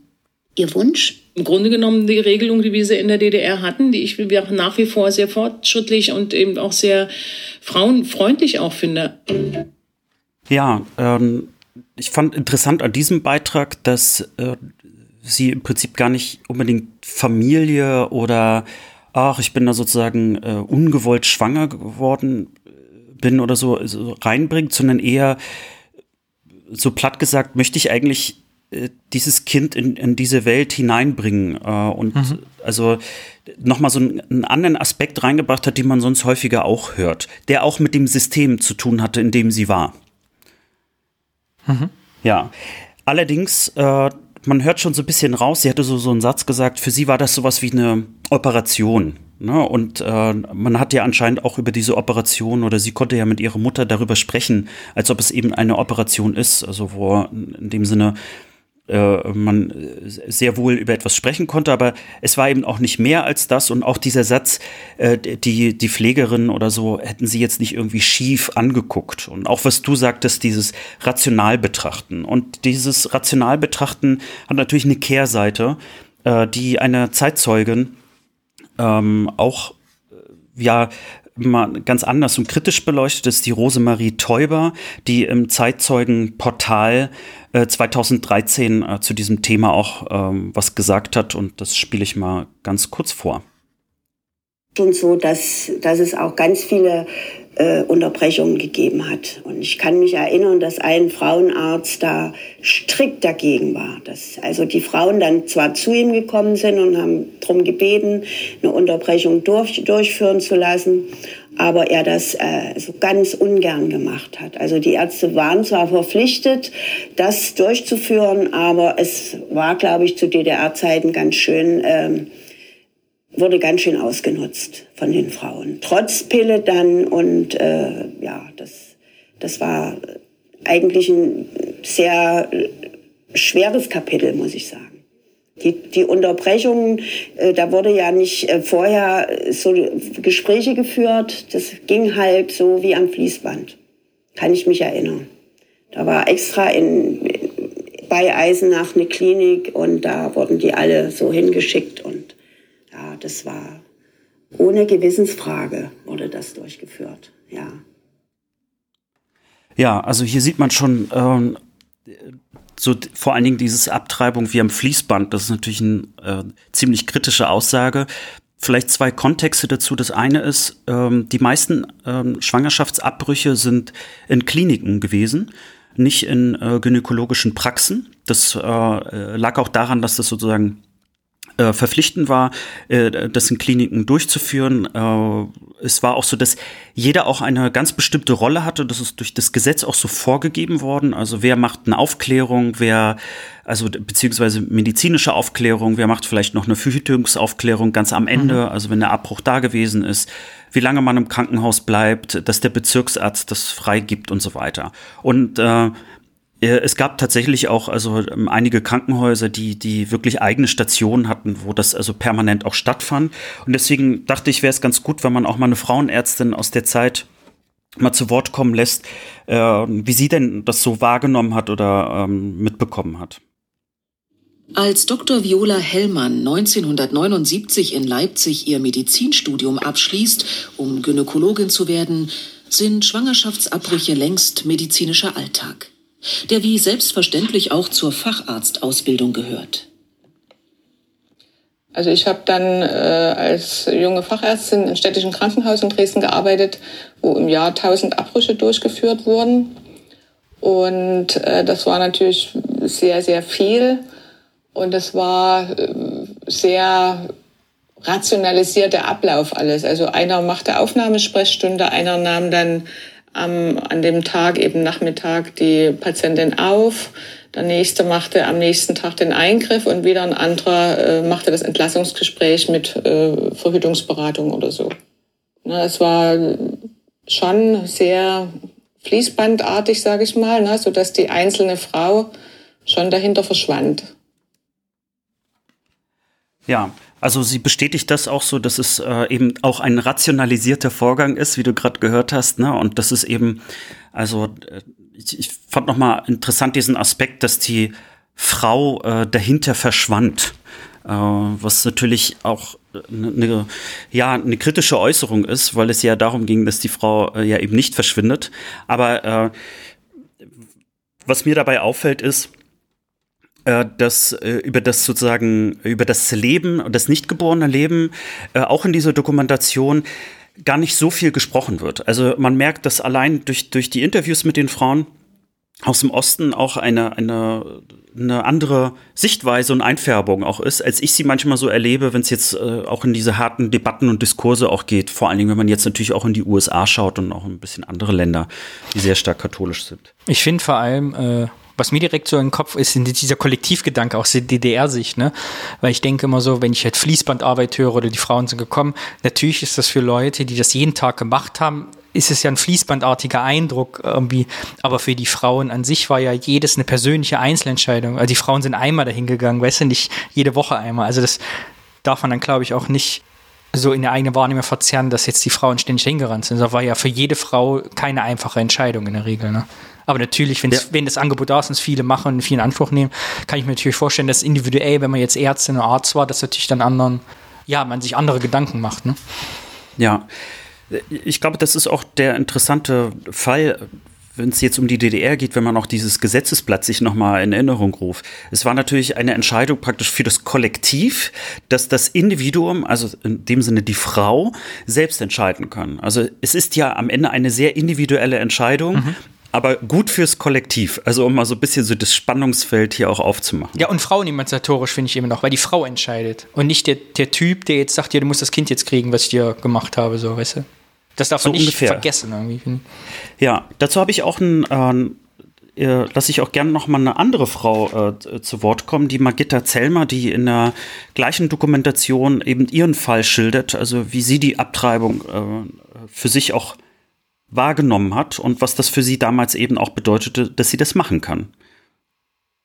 Magitta Zellmer hatte bereits einen Sohn, ein Wunschkind, als sie mit 25 erneut schwanger wird.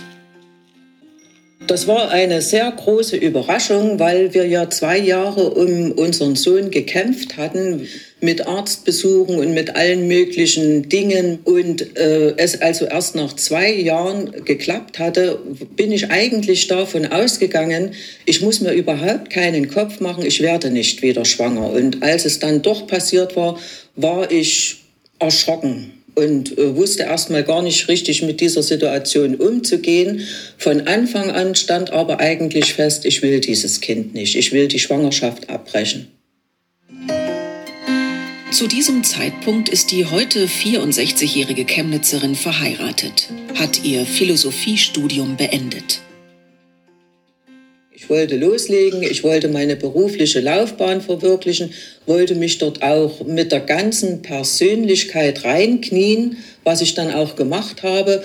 Und da habe ich eben gedacht, also noch mit einem Kind geht das mal gerade noch. Da musst du, musst du schon Kompromisse eingehen mit der Familie.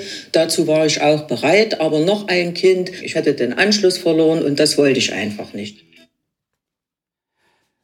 Ich finde, äh, äh, man hörte gerade in ihren letzten Sätzen auch heraus, also, also man kann genau sehen, äh, wie sie sich als Frau äh, eben auch wahrnimmt, welche Rolle sie in dieser Gesellschaft hat, beziehungsweise eben auch äh, also keine Rolle. Das klingt jetzt so, so, als ob man ihr was zugewiesen hat.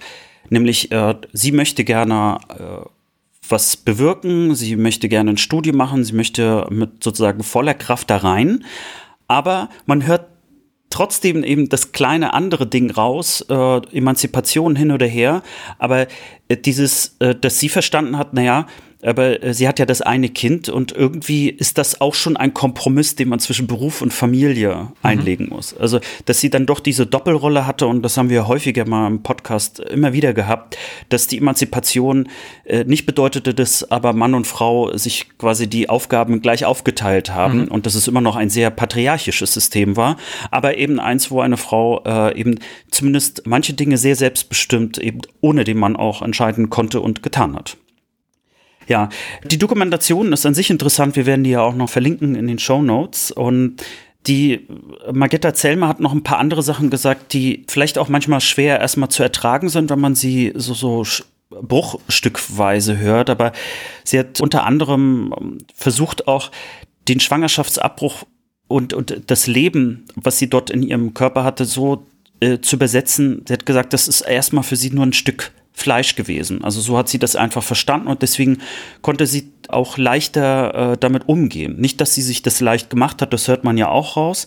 Und über die Zeit hinweg hat sie eben erzählt, fing sie an, sie hat nämlich noch einen zweiten Schwangerschaftsabbruch gemacht, äh, diesen Kindern äh, auch Namen zu geben. Also sie hat sich praktisch nochmal anders damit auseinandergesetzt. Vielleicht liegt es auch daran, dass sie natürlich auch Philosophie studiert hat. Das ist jetzt mal äh, so da, dahin. Aber sie sagt zum Schluss eben auch erstens, äh, sie bereut äh, die Schwangerschaftsabbrüche nicht und zweitens, es bringt ja auch gar nichts, das zu bereuen, sondern also sie versucht das sozusagen als, als Teil ihrer Entscheidungen ihres Lebens zu sehen. Aber einen Aspekt fand ich dann doch interessant, dieses, also der Aussage mit dem Stück Fleisch oder auch was wir gehört haben, das war ja nur eine Operation. Die Frauenärztin hatte so die These auch aufgestellt, dass lange Zeit gab es eben gar keinen Ultraschall. Das heißt also, man hat in dem Sinne gar nichts gesehen. Wenn man jetzt natürlich äh, irgendwie einen Ultraschall sieht und da pocht dann das Herz und du siehst dann schon fast so Gliedmaßen und ein bisschen Gesicht und so weiter, bekommt das natürlich eine vollkommen andere Wahrnehmung dessen, was eigentlich gerade in deinem Bauch passiert. Und war so ein bisschen die Vermutung der Gynäkologin, dass das sehr wohl auch dazu beigetragen hat, dass man noch mal anders auch über dieses Leben letztlich auch denkt. Nun hatte ich ja angekündigt und du hattest das ja selber auch schon gesagt, die Wende ähm, hat zu diesem interessanten Fall geführt, dass auf einmal das DDR-Gesetz, ähm, weil man jetzt eben einigen Frauen zugehört hat, ähm, auch fortschrittlicher war, offener war und äh, naja, platt gesagt, es war halt, äh, stand nicht mehr unter Strafe, also der Schwangerschaftsabbruch.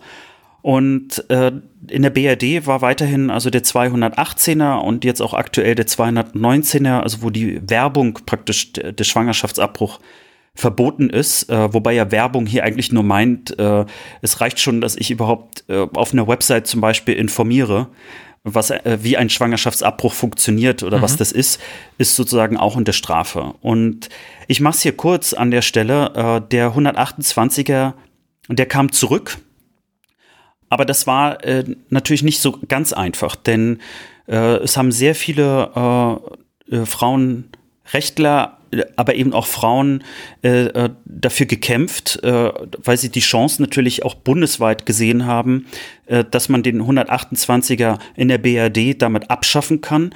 Und äh, auf der DDR-Seite und damit auch der ostdeutschen Seite war man natürlich gar nicht bereit, also dieses fortschrittliche Gesetz, an das man sich gewöhnt hat, auch abzugeben. Deswegen gab es dort natürlich auch Demonstrationen äh, und, und Kämpfe dazu.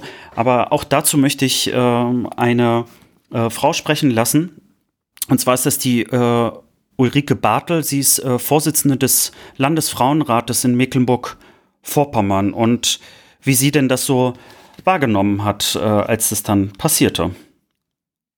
Gefunden als ich dann diese Debatte mitbekommen habe, ähm, 91, 92, ähm, das war schon, das habe ich als eine so eine schreiende Ungerechtigkeit empfunden, so dass auf einmal da irgendjemand mir vorschreiben will, was ich mit meinem Körper machen darf und was ich nicht mit meinem Körper machen darf. Wie gesagt, ich habe es vorher als selbstverständlich erlebt in der DDR, dass man das eben halt machen darf und ähm, war ja, es war einfach eine riesengroße schreiende Ungerechtigkeit. Im Jahr ja, schreiende Ungerechtigkeit. Äh, ich glaube, das ist so ein bisschen so die, die Überschrift, die äh, sehr, sehr viele geäußert haben äh, zu der Zeit, weil ich möchte es einfach nochmal für uns in Erinnerung rufen. Es ist ja wirklich so, dass wir immer dieses Narrativ haben bis heute, die DDR ähm, war sozusagen ein, ein Staat der Unfreiheit. Mhm. Und in diesem Falle haben wir zumindest für ein Thema etwas, wo Frauen ganz klar sagen, das war für sie eine Freiheit, die ihnen jetzt genommen wird.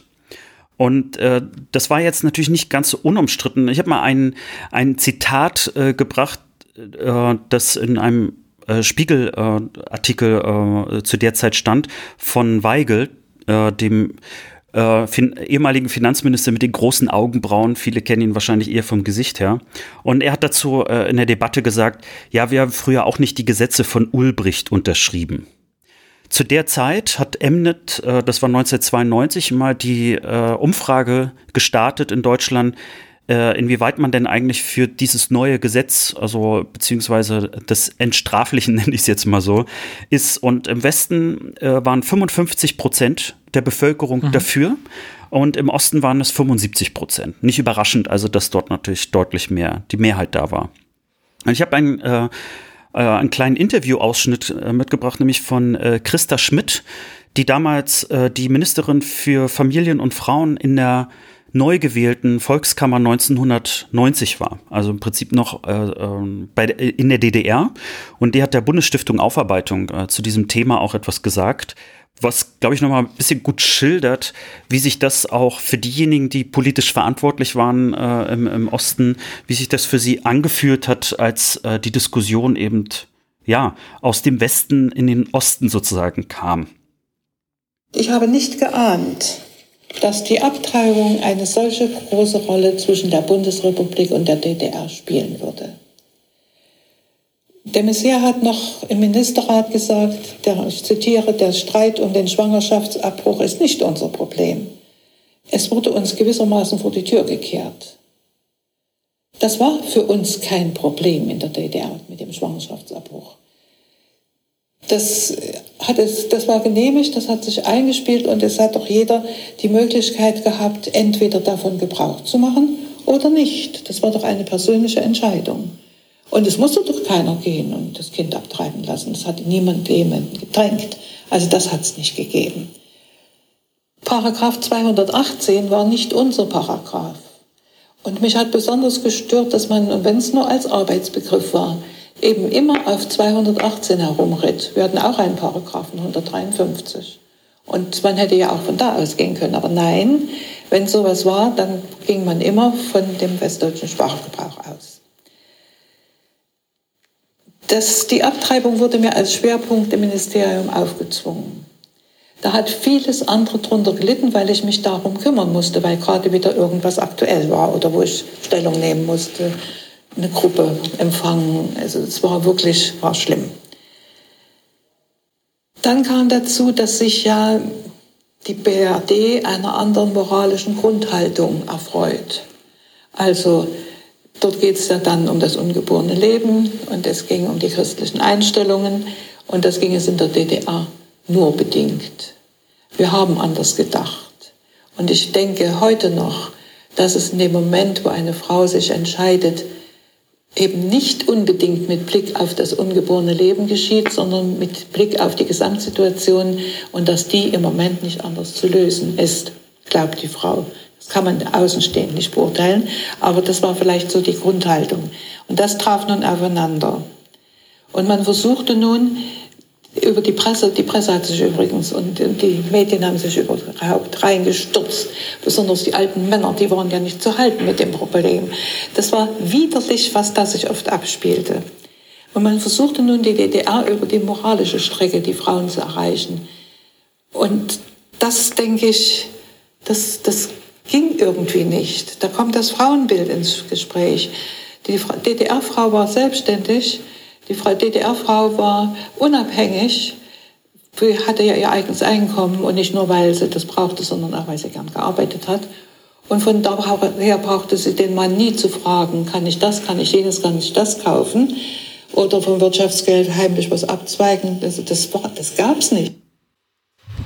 Ja, krass, krass. Also der, ja, wenn man das hört, dann wird man mitwütend irgendwie, finde ich. nee, ich fand hier nochmal schön, ich, es gibt ja immer so, so, äh, also Narrativ ist ja immer so ein großes Wort, ne? aber sie hat das, glaube ich, äh, irgendwie äh, besser beschrieben. Es gab einen Sprachgebrauch im Westen äh, und, und äh, der war sozusagen viel mehr im Mittelpunkt. Und irgendwie, was mich äh, noch immer überrascht hat, und daran habe ich selber gar nicht gedacht.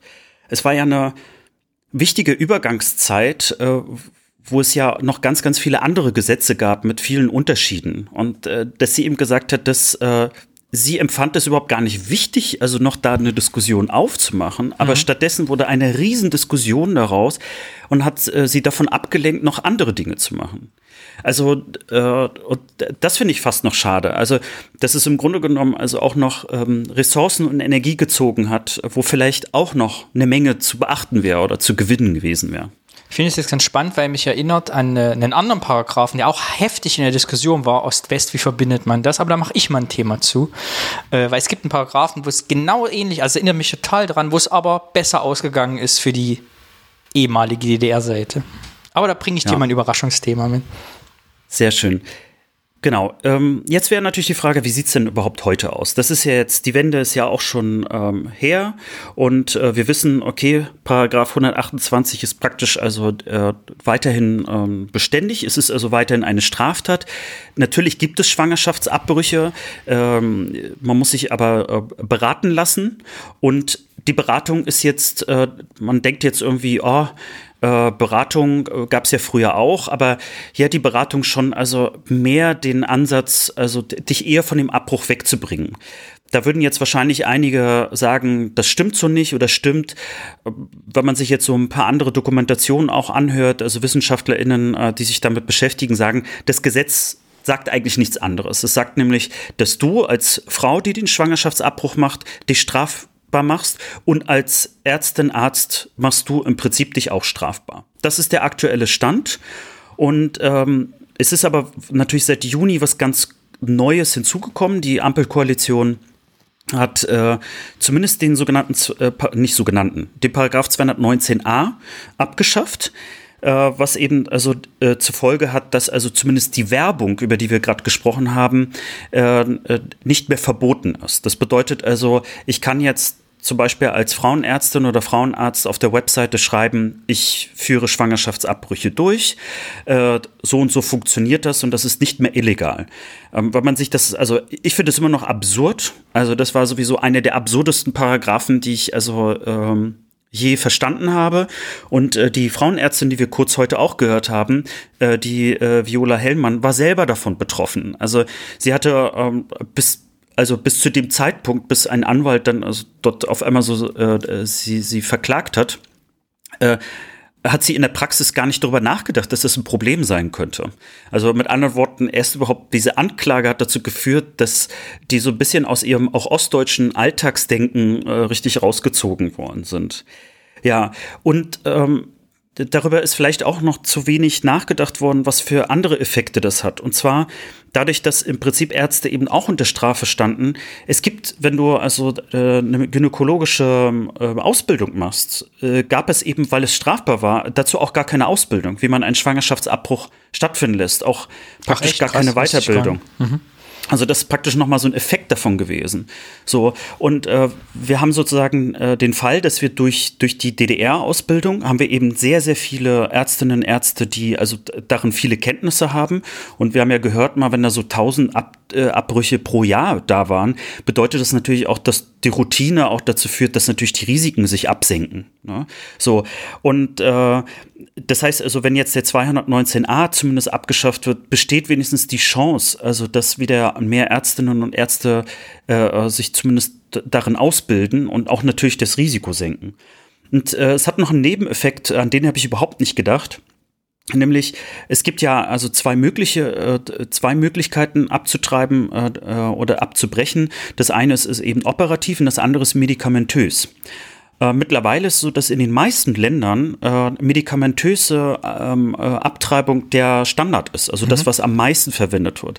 Weil es aber bei uns eben keine großen Weiterbildungen und Ausbildungen mhm. dazu gibt, äh, ist bei uns immer noch der operative Eingriff also viel, viel häufiger als der medikamentöse, weil äh, es im Prinzip keine Ausbildung zu Ach, diesen das Medikamenten ich gar nicht. Ich dachte, man kriegt da diese Veneinsätze, Medikamente und das, ah ja, wusste ich gar nicht. Mhm.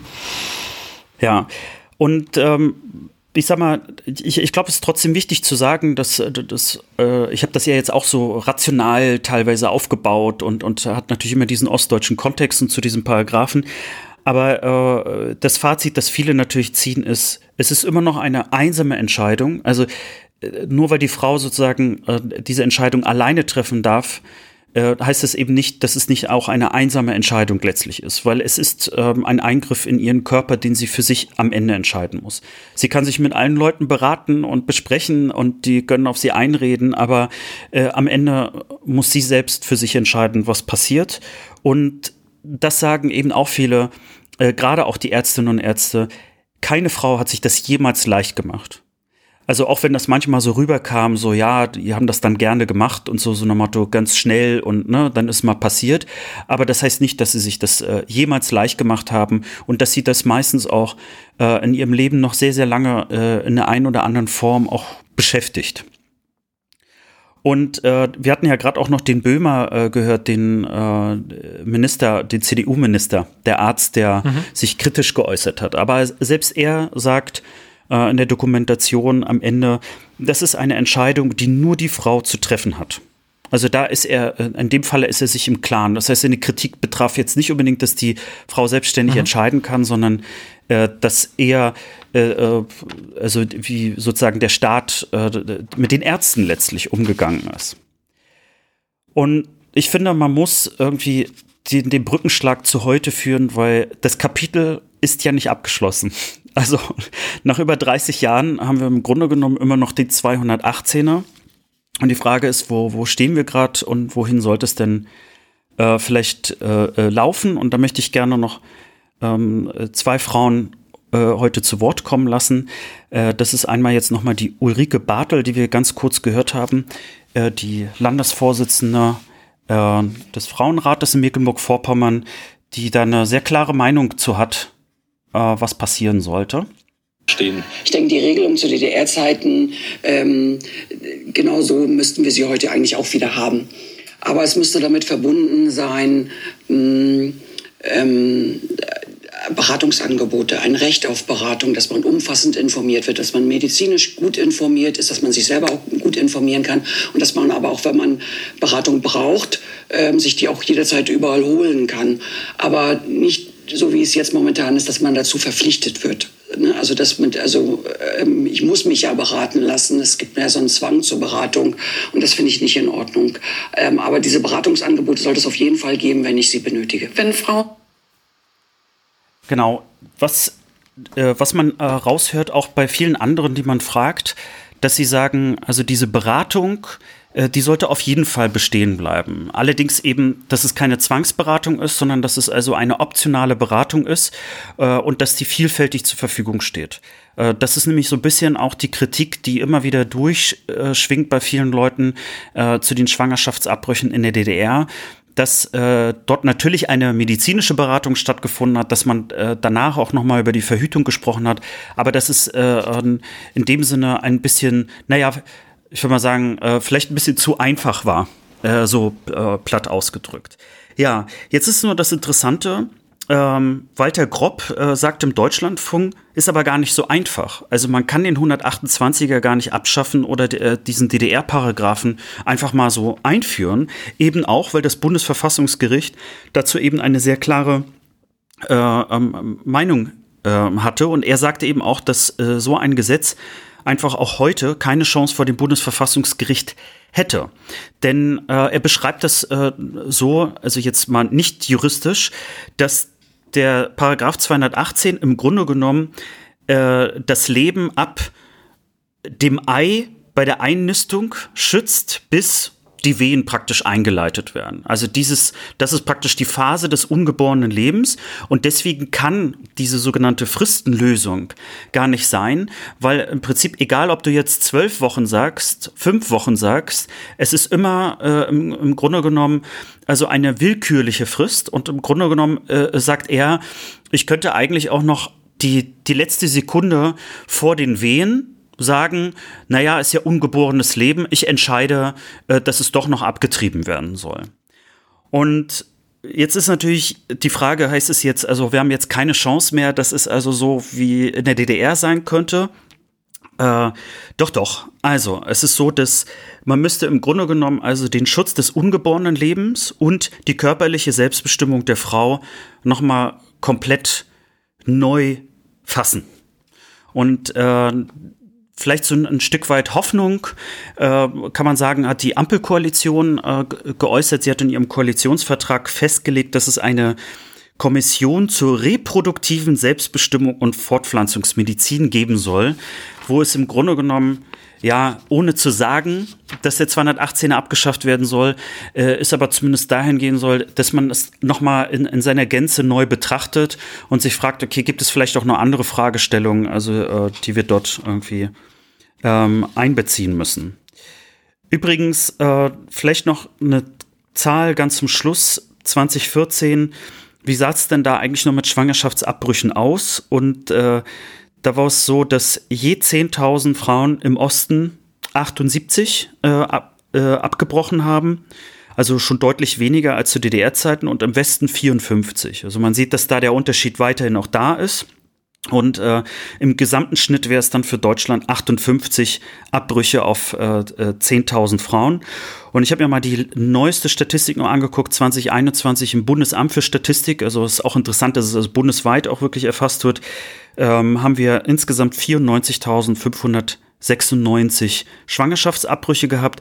Und es ist, wenn man das mal so die zehn Jahre zurückschaut, äh, dennoch leicht rückläufig und äh, Corona hat da jetzt auch keine riesengroßen Veränderungen zum Beispiel ähm, geführt.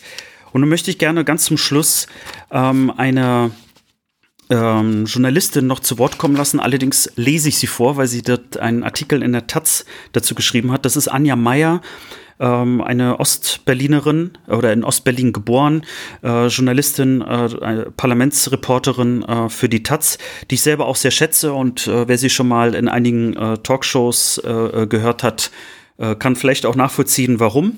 Und sie hat dazu, sie hat eine, einen Debattenbeitrag zu dem Thema geschrieben, schon vor einiger Zeit zu diesem Thema und ich möchte gerne damit sozusagen auch das Thema zumindest von meiner Seite erstmal abschließen, weil sie dort eine Menge nochmal äh, aufnimmt, äh, was hier gesagt worden ist.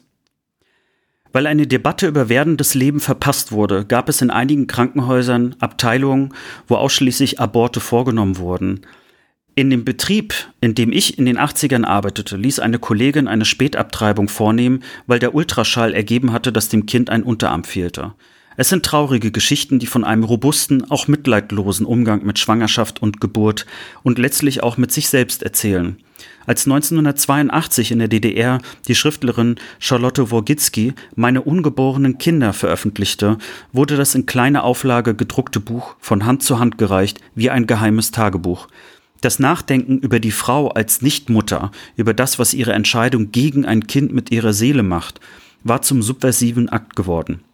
Vielleicht ist es das, was man der DDR ankreiden kann, dass Ja oder Nein möglich waren, aber nicht die öffentliche, gesellschaftliche Reflexion darüber.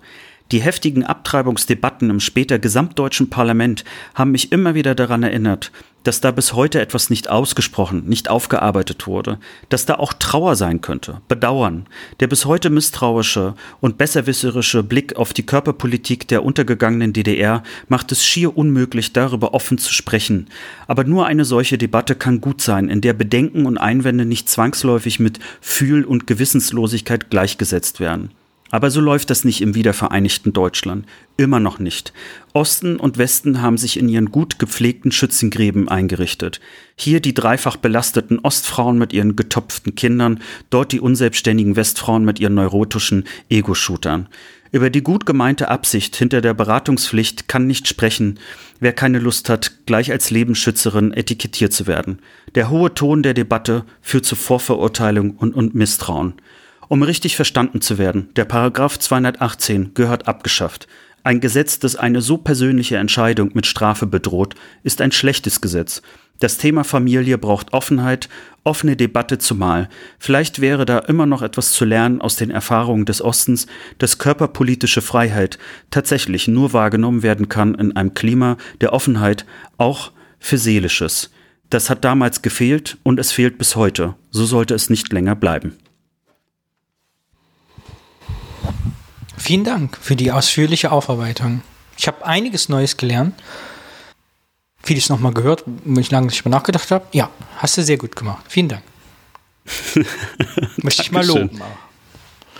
Nee, es ist, ähm, also es hat mich schon sehr beschäftigt. Ich habe auch gemerkt, dass ähm, man hätte da fast sozusagen noch ein bisschen mehr und mhm. tiefer gehen können, aber man muss sich ja da irgendwie auch mal so einen gewissen Kreis drehen und ich habe auch gemerkt, je mehr ich eben auch diese Frauen gehört habe, desto weniger wollte ich eigentlich dazu sagen, außer ich sag jetzt mal so ein, Stück weit da einfach nur durchzuführen, mhm. ähm, dass man da so einen kleinen roten Faden hat.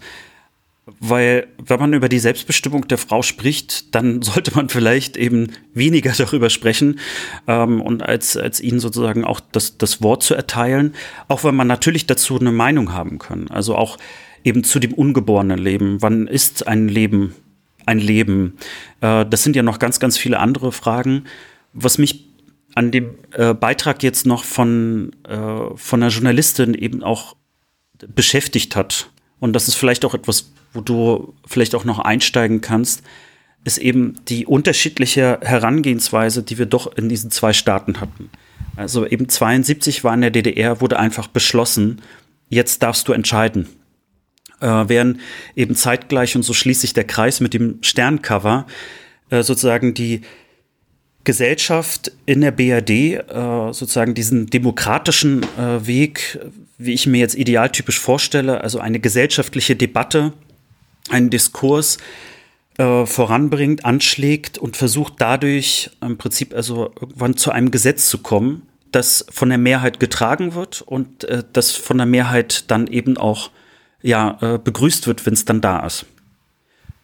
Und äh, dass sozusagen der DDR die Debatte gefehlt hat, so wie sie es eben gerade beschrieben hat, also weil es vielleicht auch einfach den Menschen gut getan hätte, darüber zu reden und das nicht einfach nur als eine, eine Möglichkeit im Alltag zu haben, ähm, während sozusagen äh, hier die Möglichkeiten fehlten, aber sehr viel, sehr viel darüber geredet worden ist. Und jetzt haben wir, jetzt könnten wir ja beides haben oder haben wir ja auch, aber wir sind eben bei den Möglichkeiten zurück, bei der Debatte weiter. Ich habe da eine gefestigte Meinung, auch wenn ich verstehe, dass es gesellschaftlich schwierig ist. Und ja, ich kann da leider nicht als Flaggenträger vorangehen, weil ich natürlich da keinen Bezug zu habe. Und ich wirklich auf keinste Weise. Ich würde nicht mal Kinder machen. Äh, äh, ja, aber ich finde nach wie vor, das ist ja ein Thema ja schon auch in Reportagen zu gesehen. Ich finde, die DDR ist da übergangen worden. Es ist nur Unverschämtheit, was da passiert ist. Ich finde auch, da schwingt auch dieses mit, mit den Systemen, was man nicht ausklammern kann. Also die gottlose DDR gegen das christliche Abendland. Irgendwie, weißt du, ihr. So. Was auch aufgearbeitet gehört. Das ist wieder so ein typisches Beispiel, finde ich, auf den Schwächsten aufgetragen. Weißt du, diese Frauenrechte kann man wieder beschneiden als einfaches, so, das ist easy. Kann man den Frauen persönlich vorwerfen, ihr seid moralisch degeneriert, wenn ihr das Leben nicht als Leben betrachtet, solange es mit euch verwachsen ist. Und so ist, also es ist, es, man kann sich das sehr einfach machen, bei diesem Thema seinen Willen durchzudrücken. Und dass die Frauenrechte verloren haben gegen andere Gesetze. Ich kann mir vorstellen, wie es damals lief, 1989, 90, weißt du, ihr kriegt das, dafür kriegen wir das und das Gesetz dafür brachte das. Und dass da die Frauen hinteruntergefallen sind ist typisch, traurig und sehr lehrreich. Und mehr kann ich dazu an der Stelle gar nicht sagen. Hm, ich würde vielleicht auch zum Abschluss noch etwas mitgeben, weil äh, wir wissen ja, dass wir haben ja auch äh, jüngere Hörerinnen und Hörer, die äh, vielleicht die Wende als solche ja gar nicht mehr mitbekommen haben und damit natürlich auch diese ganze Debatte nicht, aber die sich sehr wohl jetzt mit aktuellen gesellschaftlichen Debatten auseinandersetzen und natürlich zu 218, 219 eine Meinung haben, vielleicht sogar auf die Straße gehen, sich dazu öffentlich äußern. Und äh, es ist wieder so, so ein kleines Beispiel, dass über Ost und West nachzudenken auch äh, bedeutet, äh, zu schauen, wo verpasste Chancen äh, sind. Und äh, das, äh, ist vielleicht, also entweder ein Merkmal sein kann, sogar mal 30 Jahre wieder zurückzublicken und zu schauen, da gab es ja schon einen deutschen Anteil, der, also wo vielleicht sich die Tür geschlossen hat, aber wie man sie vielleicht wieder mal aufmachen kann. Also um vielleicht etwas zu beschleunigen, weil jetzt vielleicht die Zeit auf einmal reifer ist.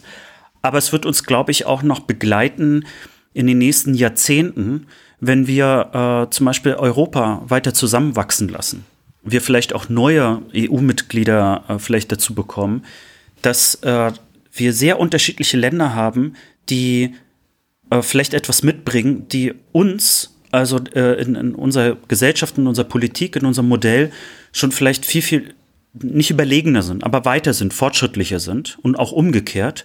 Und äh, dass wir uns vielleicht daran erinnern sollten, dass man nicht versucht, sozusagen etwas überzustülpen, sondern dass wir eher einen anderen Weg finden müssen. Wie schafft man es eigentlich, das Beste äh, von allem irgendwie zusammenzubringen? Auch wenn das ein richtig harter Vorgang sein kann, aber er lohnt sich. Ich habe da direkt auch einen ad hoc Gedanken zu und wir sind ja in einem Podcast, deshalb darf ich ihn aussprechen, weil man hier keine Shitstorms kriegt wie auf Twitter oder so. Äh, das ist der große Luxus, den wir haben. Weil was ich auch gerade denke bei diesem Thema ist Unrechtsstaat DDR. Ich halte die DDR für einen Unrechtsstaat. Ich würde sofort unterschreiben, die DDR war ein Unrechtsstaat aber weil das ja immer so als polemisches Wort oben hängt, ne, das, man wurde ja gefordert von den Linken, ihr müsst sagen, die DDR war ein Unrechtsstaat, dass diese Gesetzgebung, diese Beispiele natürlich auch nachvollziehbar machen, warum Leute sagen, man kann nicht pauschal sagen, das war ein Unrechtsstaat, weil es gab eben auch Gesetze und Richtlinien, Normen und gesellschaftliche Blickweisen, die das nicht rechtfertigen. Und dass es deshalb ein schwieriges, schwierige Diskussion ist, aus dem Land, dem man kommt, die Gesetze, die man mitgeprägt hat, wie die Ministerin, wo man mit dran gearbeitet hat, das dann so zu pauschalisieren. Ich kann jetzt auch nach dieser Geschichte nachvollziehen, warum Leute das nicht so stehen lassen können. Ja, ist schon fast ein Rant geworden. Aber ich glaube, das können wir jetzt halt hier. nicht einfach. Hm, weißt du, hm, nach 30 Jahren nach der hm. Wende kann man sagen, das sind Unrechtsstaaten, alles war schlecht. Und manche sagen, nee, der war vieles besser. Manche sagen, kannst du nicht sagen. Die kannst du sagen, das war was besser war, alles war schlecht. Also es ist so, es ist halt nicht einfach. Ja, ich glaube, äh, also deswegen macht mir natürlich auch der Podcast mit dir auch so viel Spaß und ich hoffe auch ähm, allen, die hier zuhören, äh, weil es geht ja jetzt nicht darum, da irgendwie auch in, in eben eine Nostalgie zu verfallen, wie wir äh, das ja auch immer wieder gesagt haben, dass es kein Nostalgie-Podcast ist, sondern äh, dass, dass, es, äh, dass in der Vergangenheit manchmal auch einfach eine Lösung drin steckt, also äh, die, die helfen kann, vielleicht auch sich mehr zu ermächtigen und zu sagen, hey, äh, da sind ja ganz, ganz viele, die äh, für die ist immer noch selbstverständlich, dass der 128er äh, eben nicht sozusagen der Normalzustand ist, Mhm. sondern dass es einen anderen Normalzustand gibt und dass man äh, dadurch vielleicht auch ganz andere Koalitionen bildet oder sagt, ach, ich fange hier gar nicht bei Null an, sondern es gibt eigentlich schon vielleicht eine Mehrheit, mit der ich arbeiten könnte. Ja. Taktiken verändern. Ja, ich möchte zum Abschluss vielleicht nochmal, weil mir das auch gerade in den Kopf kommt, nochmal, weil ich gerade diese Fehlgeburten-Thema angesprochen habe. Was man vielleicht, wenn man hier sagt, wie betrachtet man das heute, im Jetzt, dass halt Reden hilft. Enttabuisierung, also ob, ob jetzt politisch oder im, überlege, weil ich das am Bekanntenkreis habe, wo Leute Kinder kriegen, ob sie wollten oder nicht, also einfach als Paar miteinander reden, ohne zu drängen, was will man eigentlich, also offene Kommunikation. Und dass es jetzt, nachdem die ganze Geschichte erzählt, dass mir auch viel klarer ist, dass es offensichtlich unter ostdeutschen Familien offener mit diesem Thema umgegangen wird, weil es einfach normal war und das hier viel tabuisierter im Westen irgendwie stattfindet, weil es irgendwie eine schmutzige Attitüde hat. Und Reden hilft halt, wie immer. Oh, ich klinge so pastoral heute, ne? Komm mal, so, so wie so ein Lebensweisheitenkalender. Ja, der, der, es klingt natürlich jetzt erstmal wie, wie so vom Kalenderblatt manchmal Ja, aber das abgelesen. ist ich bin deshalb so emotional, weil natürlich, es betrifft halt meine Familie auch, weißt du so. Es ist halt, es gibt keine äh, Fließbandarbeit. Es war für jeden eine persönliche Entscheidung. Was passiert ist im Leben und Kinder, welche Kinder hast du gekriegt? Ich meine, ich habe fünf, ich habe fünf Geschwister. Mein Vater hatte vier Geschwister, meine Mutter hat einen, also und dann mein, mein Freund. Also es ist halt so, es sind halt alles persönliche Entscheidungen, Lebensentwürfe und das kann man nicht pauschalisieren, über die man im Gesetz redet, sondern es ist immer das Individuum in unserem Staat wichtig so. Und diese Geschichte Ja. macht halt im Kopf direkt Geschichten so, ne? Und dann, wenn du die Frauen reden hörst. Aber ich will gar äh, äh, Schluss mit dem äh, Wochenkalender hier von mir. ne, ich wollte das gar nicht äh, so, so klein machen, sondern äh, es steckt vielleicht auch noch eine wichtige Sache äh, äh, dahinter, dass wenn ich zumindest sage, es ist dir erlaubt, das zu tun, äh, eröffnet das natürlich auch ganz viele Möglichkeiten, es überhaupt zu so einer Normalisierung beizutragen, so dass man darüber sprechen kann, auch wenn das ein Genau. doch sehr intimes Thema ist, während es ja eben, wenn es eine weißt, Straftat wenn, heute, ist. wenn du heute drüber ne? reden willst, weißt du immer noch, eigentlich mache ich mich strafbar, aber der Gesetzgeber hat gut dünken, weil, ich, weil er so nett und freundlich ist, das kurz ausgesetzt, dass ich ins Gefängnis komme. Oder so. Ja. Also das ist ein Scheißzustand. Genau, In dieser und Meinung das- bin ich sehr gefestigt. Ich, ich sage Ja. jetzt nichts mehr. Nee, ich, äh, da bin ich auch gefestigt, weil äh, ich, ich glaube, dass es genauso die Seele belasten kann, ähm, also nicht darüber reden zu können, äh, äh, wie auch also diese Entscheidung selber, äh, also am Ende auch einsam treffen zu müssen. Aber eben, wenn man sich gar nicht mehr darüber unterhalten kann, dann wäre das ganz schlimm. So. Danke Ja, für das Thema. Es hat mich sehr gefreut. Äh, ich wollte Ja, selber ich- vorbereiten, bin froh, dass du es gemacht hast, weil ich hätte es wahrscheinlich anders gemacht und nicht so gut wie du, weil ich fand jetzt diese Ausschnitte von ja, den Leuten, die es betrifft, einfach großartig. Hast du gut gemacht. Dankeschön. Ein schöner Abriss. Wie alle, immer alle Hörerinnen aufgerufen, wenn ihr was zu zu sagen habt, mit uns könnt ihr offen reden, schickt uns einen Kommentar. Oder falls ihr sagt, die haben das total katastrophal dargestellt und es gibt ganz viel mehr Sachen zu erzählen, äh, macht mit, redet mit uns, dann kommt als Thema einfach hier rein und wir unterhalten uns mit euch. Einfach auf Skype oder Zoom oder wie man das heute so macht, die modernen Leute.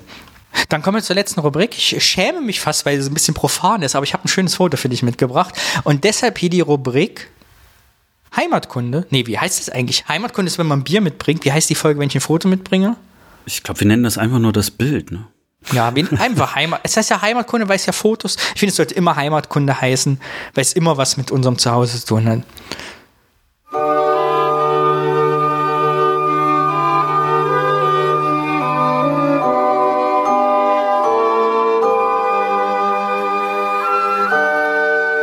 So, Alex, ich zeige dir ein Foto.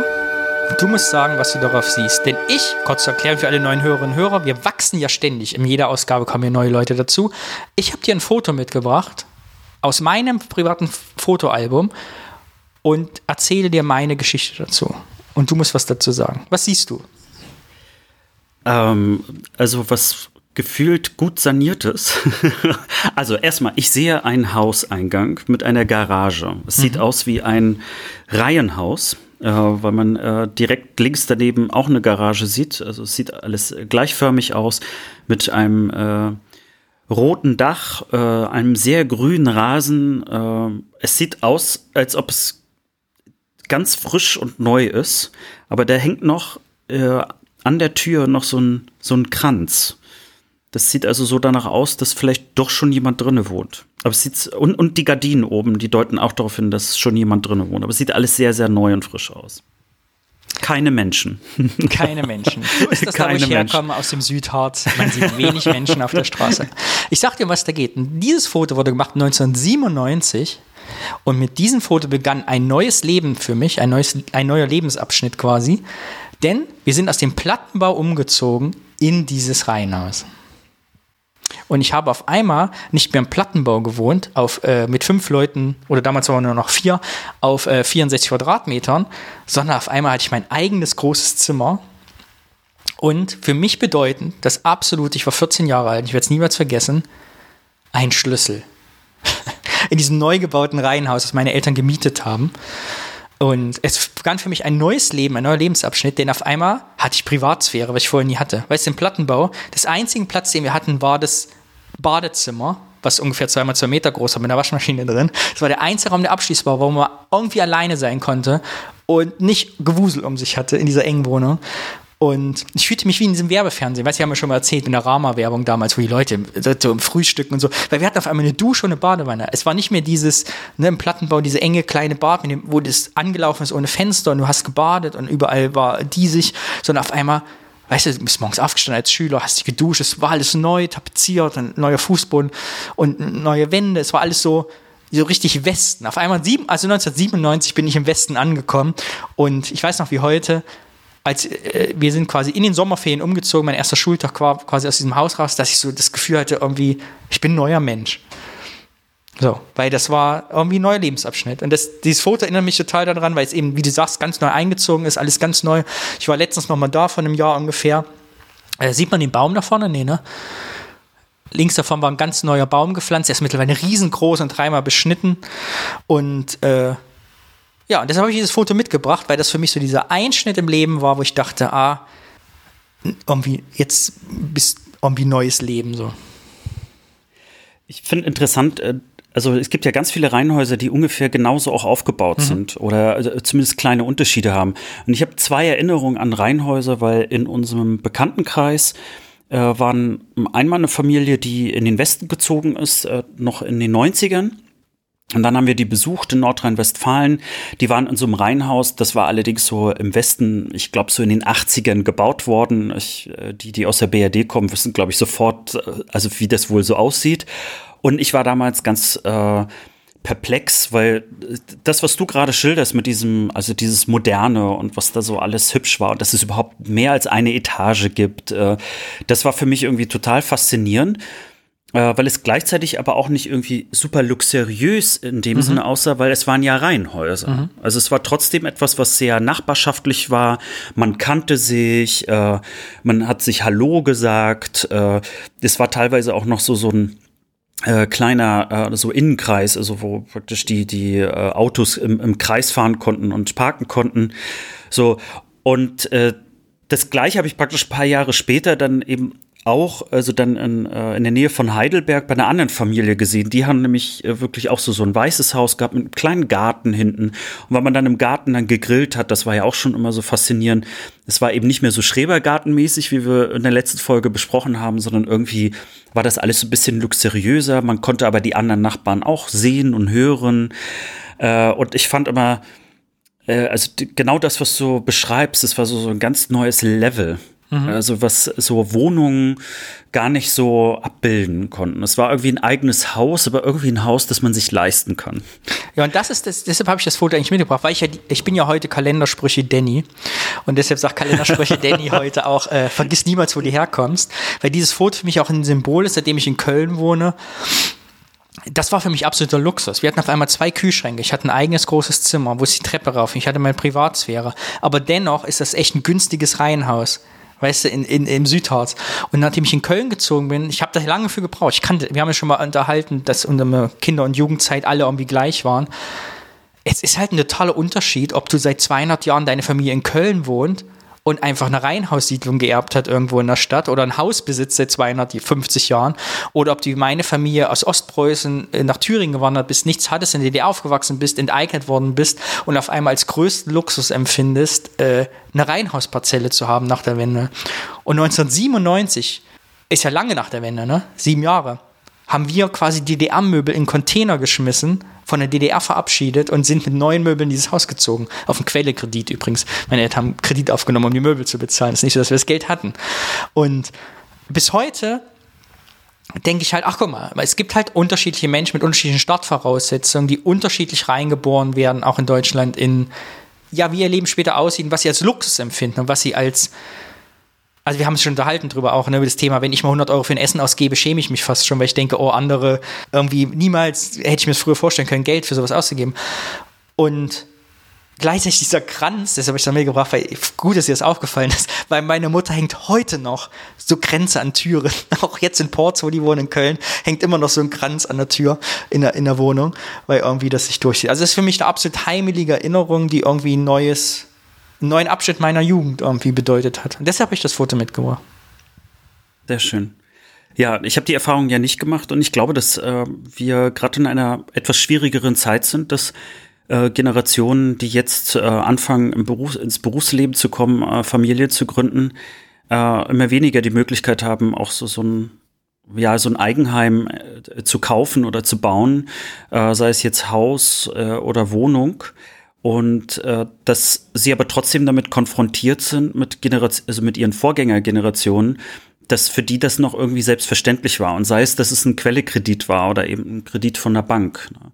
Und ich glaube, das wird auch noch mal äh, zu einem interessanten Konflikt führen. Also diese, die, die, ich sag mal, mitschwingende Erwartungshaltung, ja, also äh, arbeitest du jetzt nicht hart genug. Wir kriegen das ja immer mehr mit. Ne? Also das so, so, wenn du jetzt das Handelsblatt mal aufmachst, dann kommen dann irgendwelche so alten Mittelständler, die da manchmal äh, entsetzt darüber sind, dass ähm, Menschen nicht mehr 40 äh, Stunden oder Überstunden äh, äh, machen wollen, äh, sondern irgendwie auf eine Work-Life-Balance kommen und dann diesen Bogen so schlagen, ja. Und weil die eben nicht mehr so hart arbeiten, äh, können die sich natürlich eben auch all das nicht mehr leisten, was wir uns mal geleistet haben, denn wir haben ja hart dafür gearbeitet. Ah ja, da fällt mir übrigens ein, West sich auf das Thema auch. Äh, Habe ich letztens noch mal in Thüringen das Buch ist als äh, zehn Jahre, muss ich eine Buchempfehlung jetzt mal aussprechen. Das erste Mal in diesem Podcast Buchempfehlung. Huch, wir müssen einen Jingle dafür haben. Bitte machen Sie mal einen Jingle für Buchempfehlung. Katrin Fischer, sagt ihr wahrscheinlich nichts, aber die hat das Buch geschrieben, habe ich letztes Mal in Thüringen gelesen. Generation Laminat. Mit uns beginnt der Abstieg von 2012. Und was wir dagegen tun müssen.